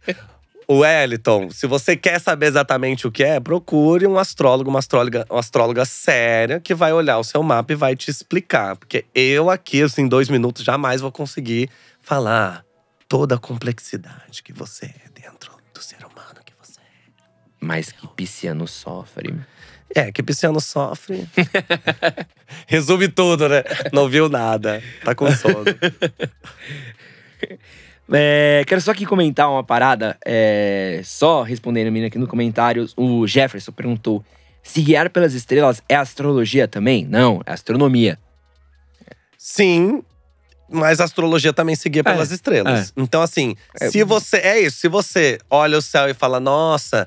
O céu, ele tá de, de determinada maneira e a natureza também responde, né? A lua, a, a- a gente sabe que a lua tem uma ligação com as marés. Tem gente Aham. que não acredita nisso. Eu acho isso bizarro Entendeu? que as pessoas não entendem isso. Não, então, mas tem gente que Isso não é acredita, bizarro. eu penso, mas não tá comprovado, mas enfim. É. Então, isso também é se basear nas estrelas e É. a astrologia também. É. A diferença é que a astrologia coloca mais camadas dentro É. desse entendimento. Acho lindo que tinha é, astrolábio que chama.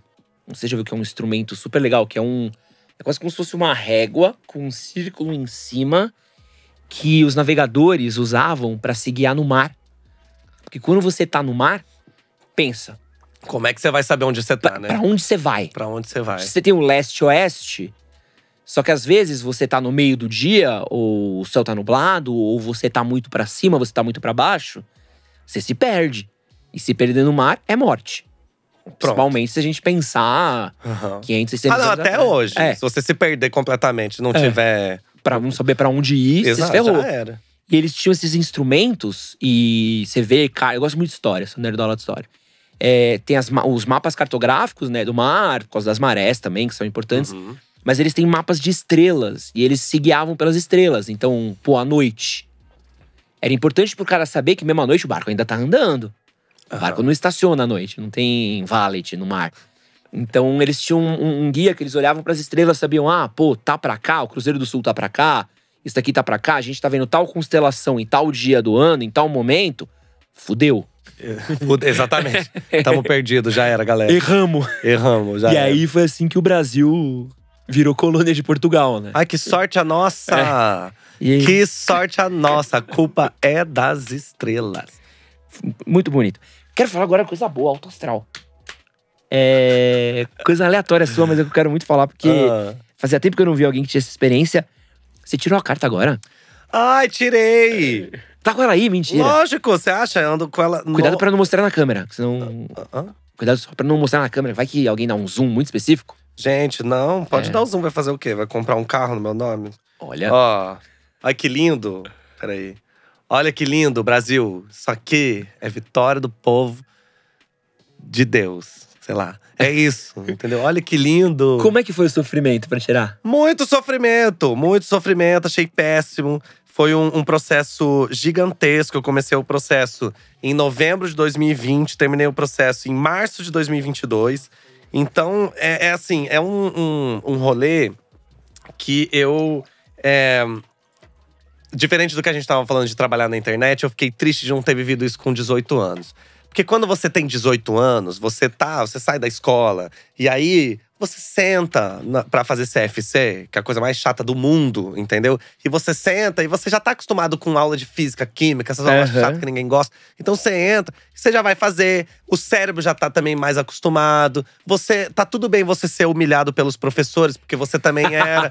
Mas eu, com 32 anos, sendo humilhado por um, instrutor de autoescola, você entende que eu não tenho mais essa paciência? Aham. Que eu não tenho mais esse, esse saco e também não acho que eu seja obrigado. Então, pra mim, foi um caos. Um caos. Eu troquei de autoescola, entendeu? Porque o professor era escroto. Sabe? Aí eu, pra procurar uma outra autoescola, eu fui lá pra ter certeza de que eu não ia passar nenhum tipo de preconceito nem nada. Tive que falar isso, entendeu? Então, assim, eu tenho que fazer uma reunião com a, a, a instrutora. Primeiro, eu procurar uma instrutora mulher, que é um negócio dificílimo de se encontrar. Instrutor de autoescola é uma. Não sei se pode falar assim, mas é uma raça. Que é tapique, taxista e motorista Olha, de Uber, é assim. ó, de- Se você é bom nisso, você é, é honesto, você é incrível, sabe que você é exceção. Acho que é isso, né? É isso. Porque é, é- eu acho que tem uma coisa muito. Não se mexe, sabe assim? É, é uma, uma área que eu achei meio estranha, tudo muito estranho, entendeu? Então, pra mim, o processo foi muito ruim. Por isso que quando chegou a carta, o gosto disso, entendeu? Não só por ter é, é, demorado tanto tempo, eu nunca tive dinheiro pra tirar, a habilitação. Não, e tá caro, tá muito caro. Ficou mais caro ainda. Sim, é- mas mesmo quando eu, eu tinha idade, era 500 reais, carro e moto. É. E aí, eu, só que eu não tinha esse dinheiro. Agora tá quanto? Tá 1.500? 1.500, é, o carro Tá e moto acho que é quase 2 mil já. Carro e moto. Eu paguei 1.400 e fiz carro. Já pra você saber aí. Mas não vou falar onde eu fiz, porque não recomendo. e aí, mas quando você. Quando você. é, quando eu tirei a habilitação, quando ela chegou na minha mão, entendeu? Aí eu olhava e pra mim tinha esse gosto de tantos anos que eu esperei. Aham. Depois, tanto BO que eu tive que resolver pra poder Uhum. tirar essa habilitação, entendeu? E aí chegou e eu falei, gente, é isso, agora eu posso dirigir. Mas e o teste? O que, que tem o teste? Como é que foi? Não, o teste é o O, né? é o O. Gente, eu não sou a favor de testes, eu não sou a favor de avaliação desse tipo. Eu acho que não é porque você passa de primeiro ou que você reprova cinco vezes que quer dizer que você seja um bom motorista ou não. Entendeu? Porque é igual é, prova de escola. É igual quem vai fazer o Enem. Não é porque você foi mal no Enem que quer dizer que você seja um aluno ruim. Você foi mal nesta prova, entendeu? Então, pra mim, eu, ficava, eu fiquei muito nervoso pra fazer essa prova, mas eu já era um adulto entendeu? Eu já, já sabia. Então, pra mim, até fazer as aulas era, era mais fácil. Porque eu também tenho essa coisa de… Eu sou um adulto, eu, eu sei qual é o perigo dentro do carro. Você não precisa me explicar qual é esse perigo. E eu também já é, tinha treinado antes. Eu tive 14 anos pra treinar direção, entendeu? Então, eu tava mais tranquilo na direção. Mas é uma relação tão escrota de você sentar… E assim, a última pessoa que devia te botar pressão é o cara que tá do seu lado. Não, e não olha na tua cara, né? Não, nem um pouco. E parece que tá querendo que você é, erre, entendeu? Só que assim, não vou deitar. Não vou. Vou passar e tirar minha habilitação. Passei e tirei a habilitação. Mas é um rolê que, assim, muito. Eu achei todo o processo. Eu achei muito escroto, entendeu? Só que assim, eu, sinceramente, eu vou abrir a minha boca e fazer um levante para se mudar as regras do Detran, etc. Jamais! Você acha que eu quero esse BO pra mim, gente? Deus me livre. Você que é de autoescola, Um beijo pra você, viva a sua vida. Eu não tenho nada a ver com isso. Eu vivi o meu processo, achei escroto, mas a habilitação tá na minha mão. Você fez CFC físico ou remoto? Graças a Deus eu fiz da minha casa. Ah, que sorte. Ai, fazer coisa na pandemia só teve isso de bom, né? Que você faz. Nossa, e eu. Vitor. É muito ruim, né? Cara, Todo eu fiz presencial. Fala. É a morte. assim. Eu eu fiz faz muito tempo, né? Fiz quando eu tinha 18. É inferno, inferno, que é, é horas da sua vida. E eu gosto que aquela hora é, é aquela teoria do Einstein, sabe? Que às vezes um minuto pode parecer 10 segundos, às vezes um minuto pode parecer uma eternidade Que é o caso do CFC. do CFC. E aí tem um dia que é um dia muito especial. Que olha, tem a lei, pá, pá. E assim, eu fiz super bem, eu sou super nerdola. Eu errei uma pergunta no meu CFC e eu tenho certeza que o gabarito que tava errado. Mas. tô quase 100% de certeza disso. Mas aí teve um dia, o cara, não, é isso, isso, isso. Chegamos um dia ali. Hoje. Hoje é a aula que separa o menino dos homens, né? Que isso? Aí ele falou, Oxe. é, hoje é aula pra vocês repensarem se vocês querem tirar a carta. Juro por Deus. Era aula do quê? que a gente ficou das, sei lá, sete da noite até as nove, dez horas, vendo vídeo de acidente de carro e de corpo na estrada, como se fosse o, o Faces da Morte, sabe? Você tem ali quando você pega o plano da faculdade, Nossa, introdução da à morte, filo- é. Que lindo. Quem lembra, gente? Faces da morte, proibido em mais de 75 É, países. Introdução à filosofia, ética 2, Faces da Morte. Faces da morte. Era assim, uma uma aula só de faces da morte. Falei, professor, você acha que depois do 15 acidente a gente já não pegou o que acontece se eu, Não, se eu virar pra mas- direita sem dar seta? Não, mas tem que mostrar, tem que mostrar o videozinho do Pateta virando louco pra você entender que você pode virar. Eu acho que às vezes é, é isso, né? Uma coisa que eu questionei muito no processo todo é a falta de didática. Entendeu? É assim, porque eu sou uma pessoa que eu venho da. da minha mãe é professora. Ah, minha também. Eu venho de um lugar, então assim, você sabe que a gente acompanha o que é didática, sabe? Eu fiz licenciatura na faculdade, eu sei o que é didática. E aí quando você chega e você se depara com isso, aí você fala, gente, assim, ó, deixa eu te falar um negócio. Um vídeo às vezes já é mais que, o, que, que interessante. Eu sei como um acidente acontece, não precisa me deixar É, traumatizado. um vídeo com cadáver, acho que você já passou uma, uma ideia. Um, É. duas horas, três horas. E é um negócio que às vezes eu sinto que é proposital pra que você se traumatize, É, entendeu? Só que é. assim, trabalhar é, com trauma, qual é a pedagogia disso? Qual é a didática disso, entendeu? Eu vou te deixar traumatizado porque eu acho que… E tem um monte de gente, eu, eu- nesse processo eu fui conversando com um monte de gente, né? Que já tinha vivido antes. E eu, como tava vivendo depois de velho, pra mim Aham. foi interessante porque todo mundo contava ai, que tinha 20 anos, tinha 18. E muita gente tira a habilitação e não dirige depois.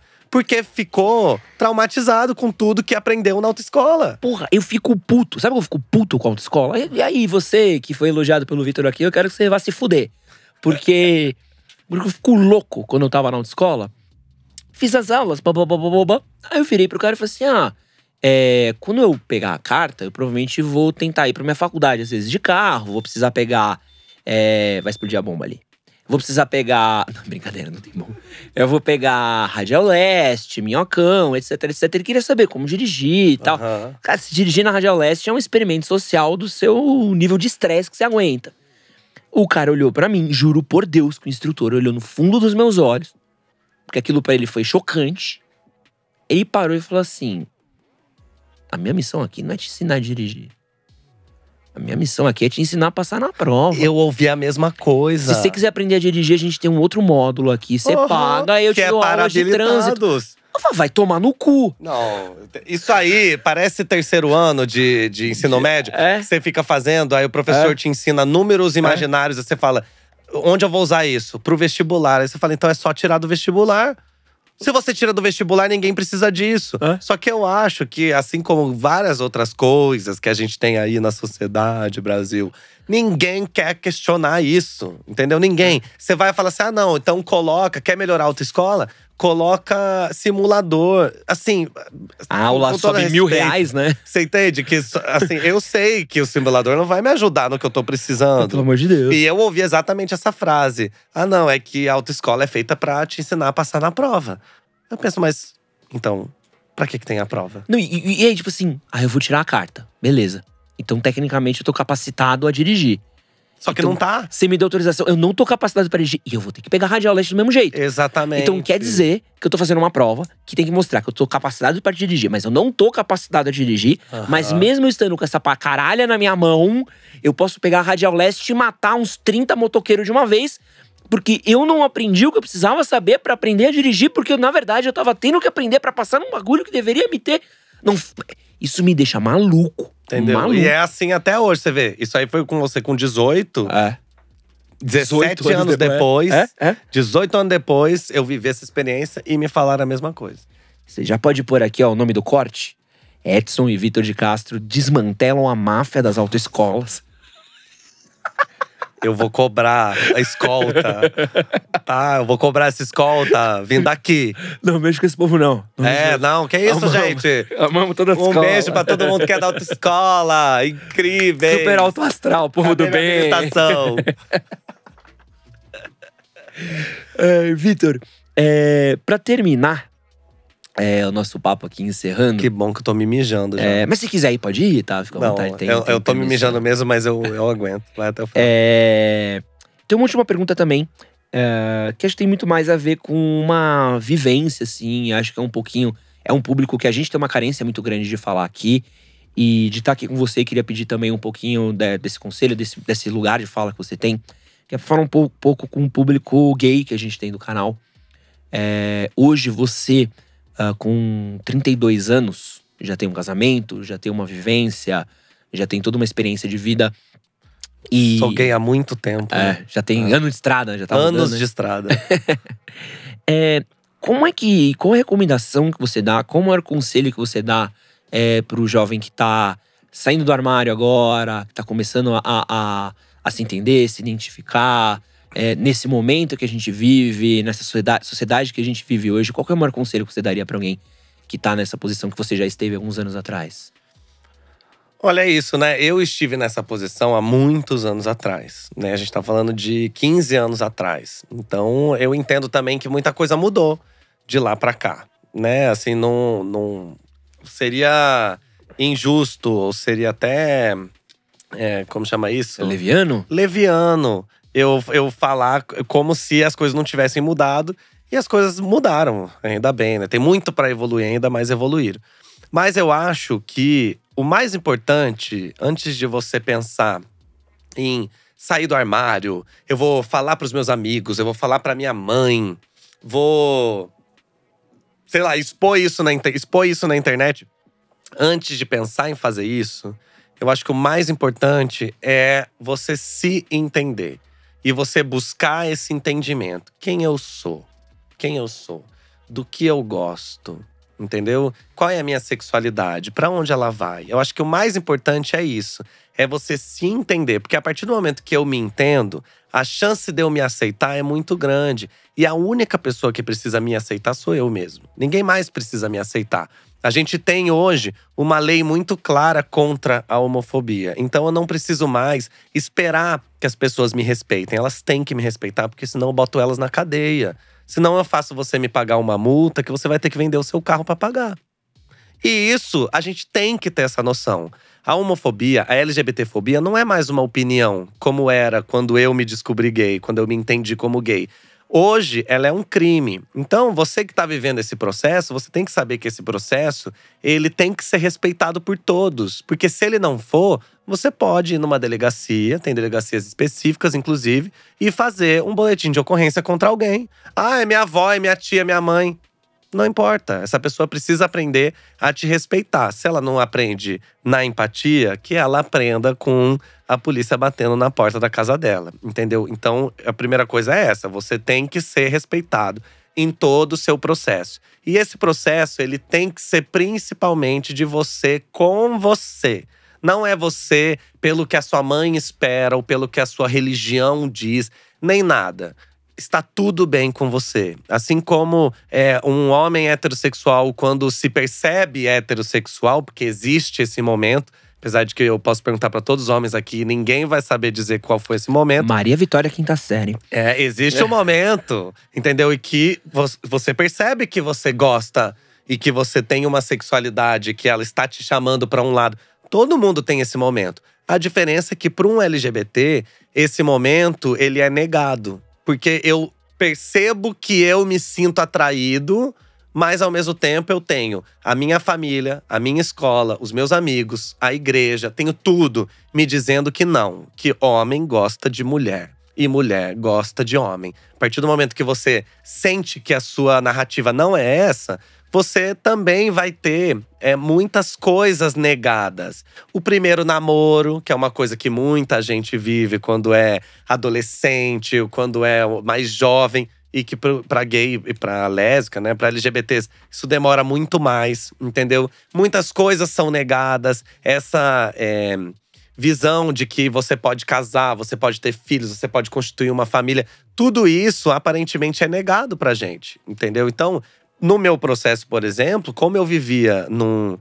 Vivíamos, né? Num país onde é, nada disso tinha, não tinha uma lei para me resguardar, eu sempre achei que eu não ia ter nada disso. Hoje, eu sou casado no papel com o meu marido, entendeu? Um casamento, um matrimônio, uma união civil, exatamente igual os seus pais têm, exatamente igual os meus pais tinham, exatamente igual os meus avós têm, e eu também tenho. Isso é um direito que a gente tem. A, a homofobia, ela é um crime. Eu acho que o, o principal mesmo é você entender você, entendeu? Sabendo que tá tudo bem ah, eu acho que eu gosto de homem, tá tudo bem. Eu acho que eu gosto de mulher, tá tudo bem. Eu acho que eu gosto de tudo, tá tudo bem. Eu acho que eu não gosto de nada, tá tudo bem. A sexualidade ela é única. A gente fica tentando colocar todo mundo numa caixa como se todos os heterossexuais fossem é, tivessem a mesma sexualidade, só que não tem. Cada pessoa tem uma sexualidade diferente. Então, acho que o mais importante, quando eu falo da gente se conhecer, da gente fazer uma terapia, da gente ir atrás disso,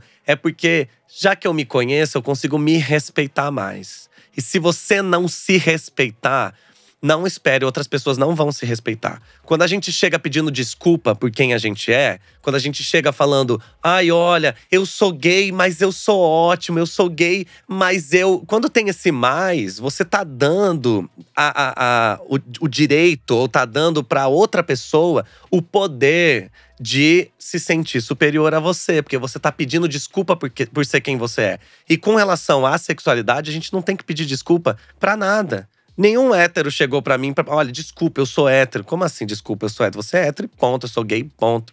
Entendeu? Então, eu acho que a partir do momento que a gente se empodera disso, entende quem a gente é, fica mais fácil. Hoje, ainda que a gente tem essas leis, hoje, ainda que a gente tem muito mais representatividade na música, no cinema, na televisão, então é bom que a gente se entenda, porque aí você também vai buscar os lugares onde você vai ser melhor recebido. Você vai entender, ah, não, eu sou gay, então os meus amigos LGBTs, já vou ter uma outra relação com a minha família, já posso virar e falar isso.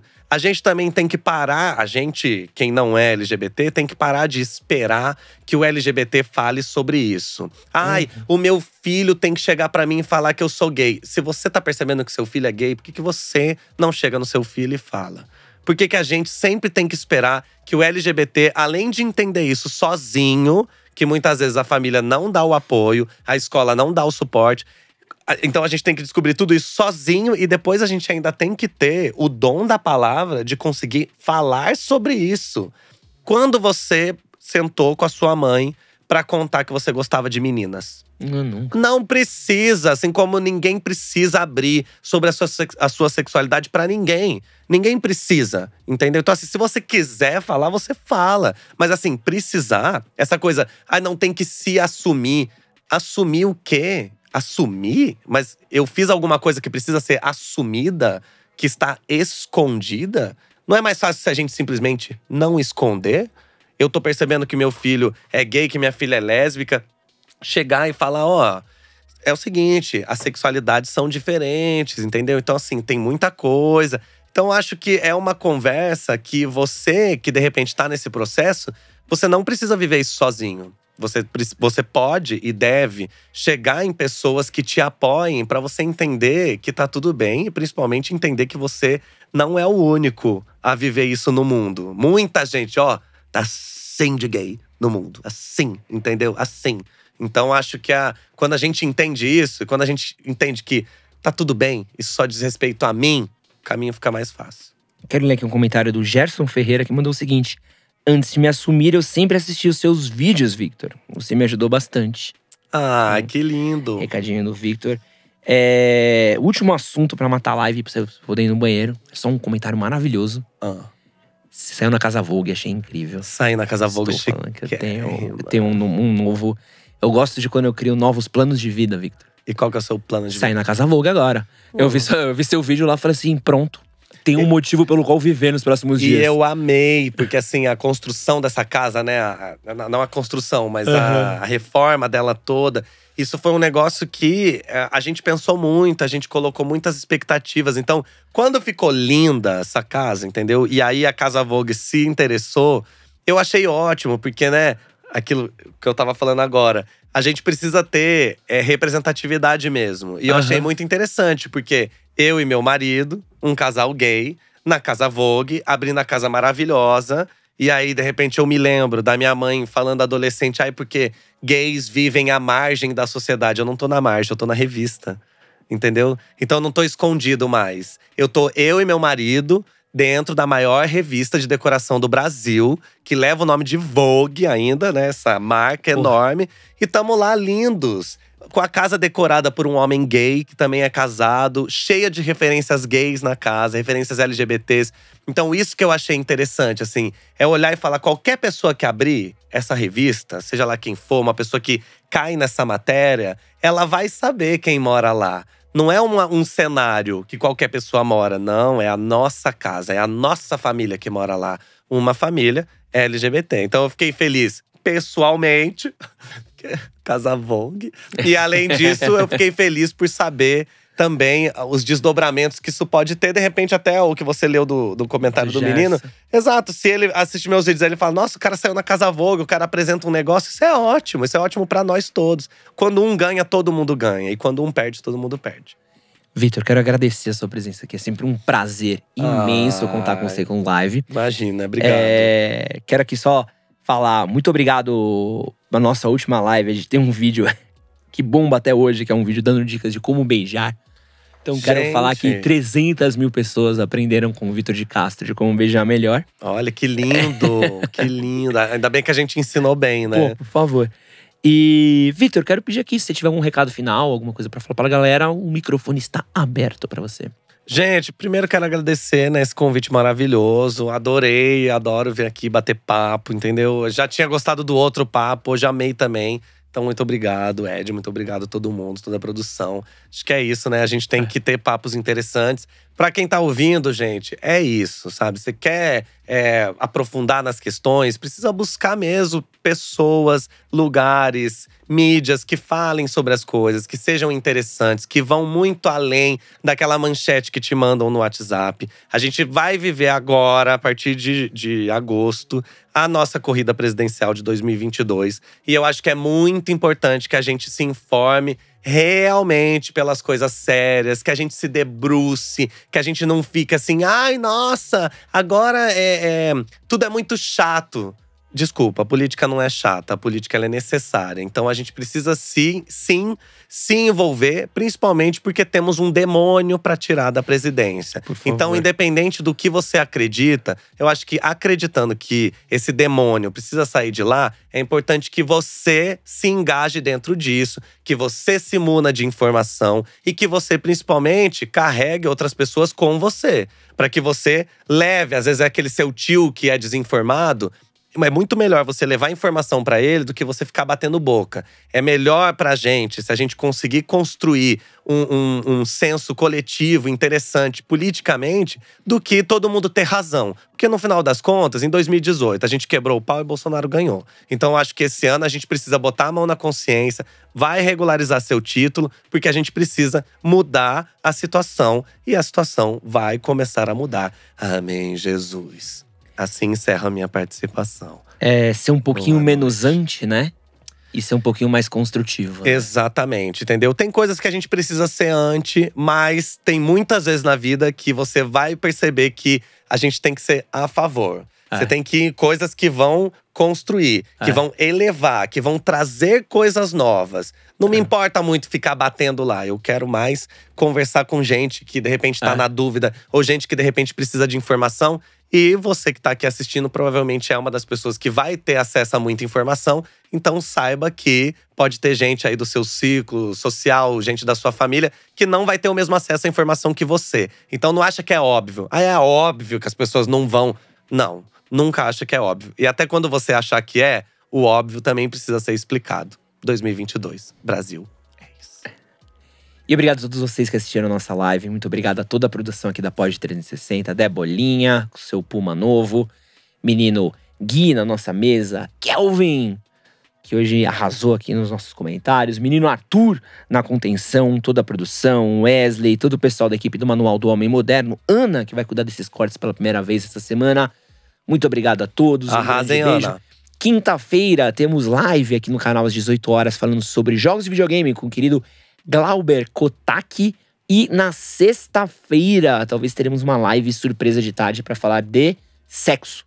Então fiquem ligeiros aí que A live semana- surpresa, É. contando na terça-feira. É. Sexta-feira vamos ter uma live surpresa, hein, gente? Talvez tenhamos. Ah, Então- talvez tenha. Se então tiver, vai fiquem- ser surpresa. É, fiquem ligeiros aqui no YouTube que vocês vão ligar, a gente vai estar com sexo ao vivo aqui. Eita, nós! Grande beijo, tchau!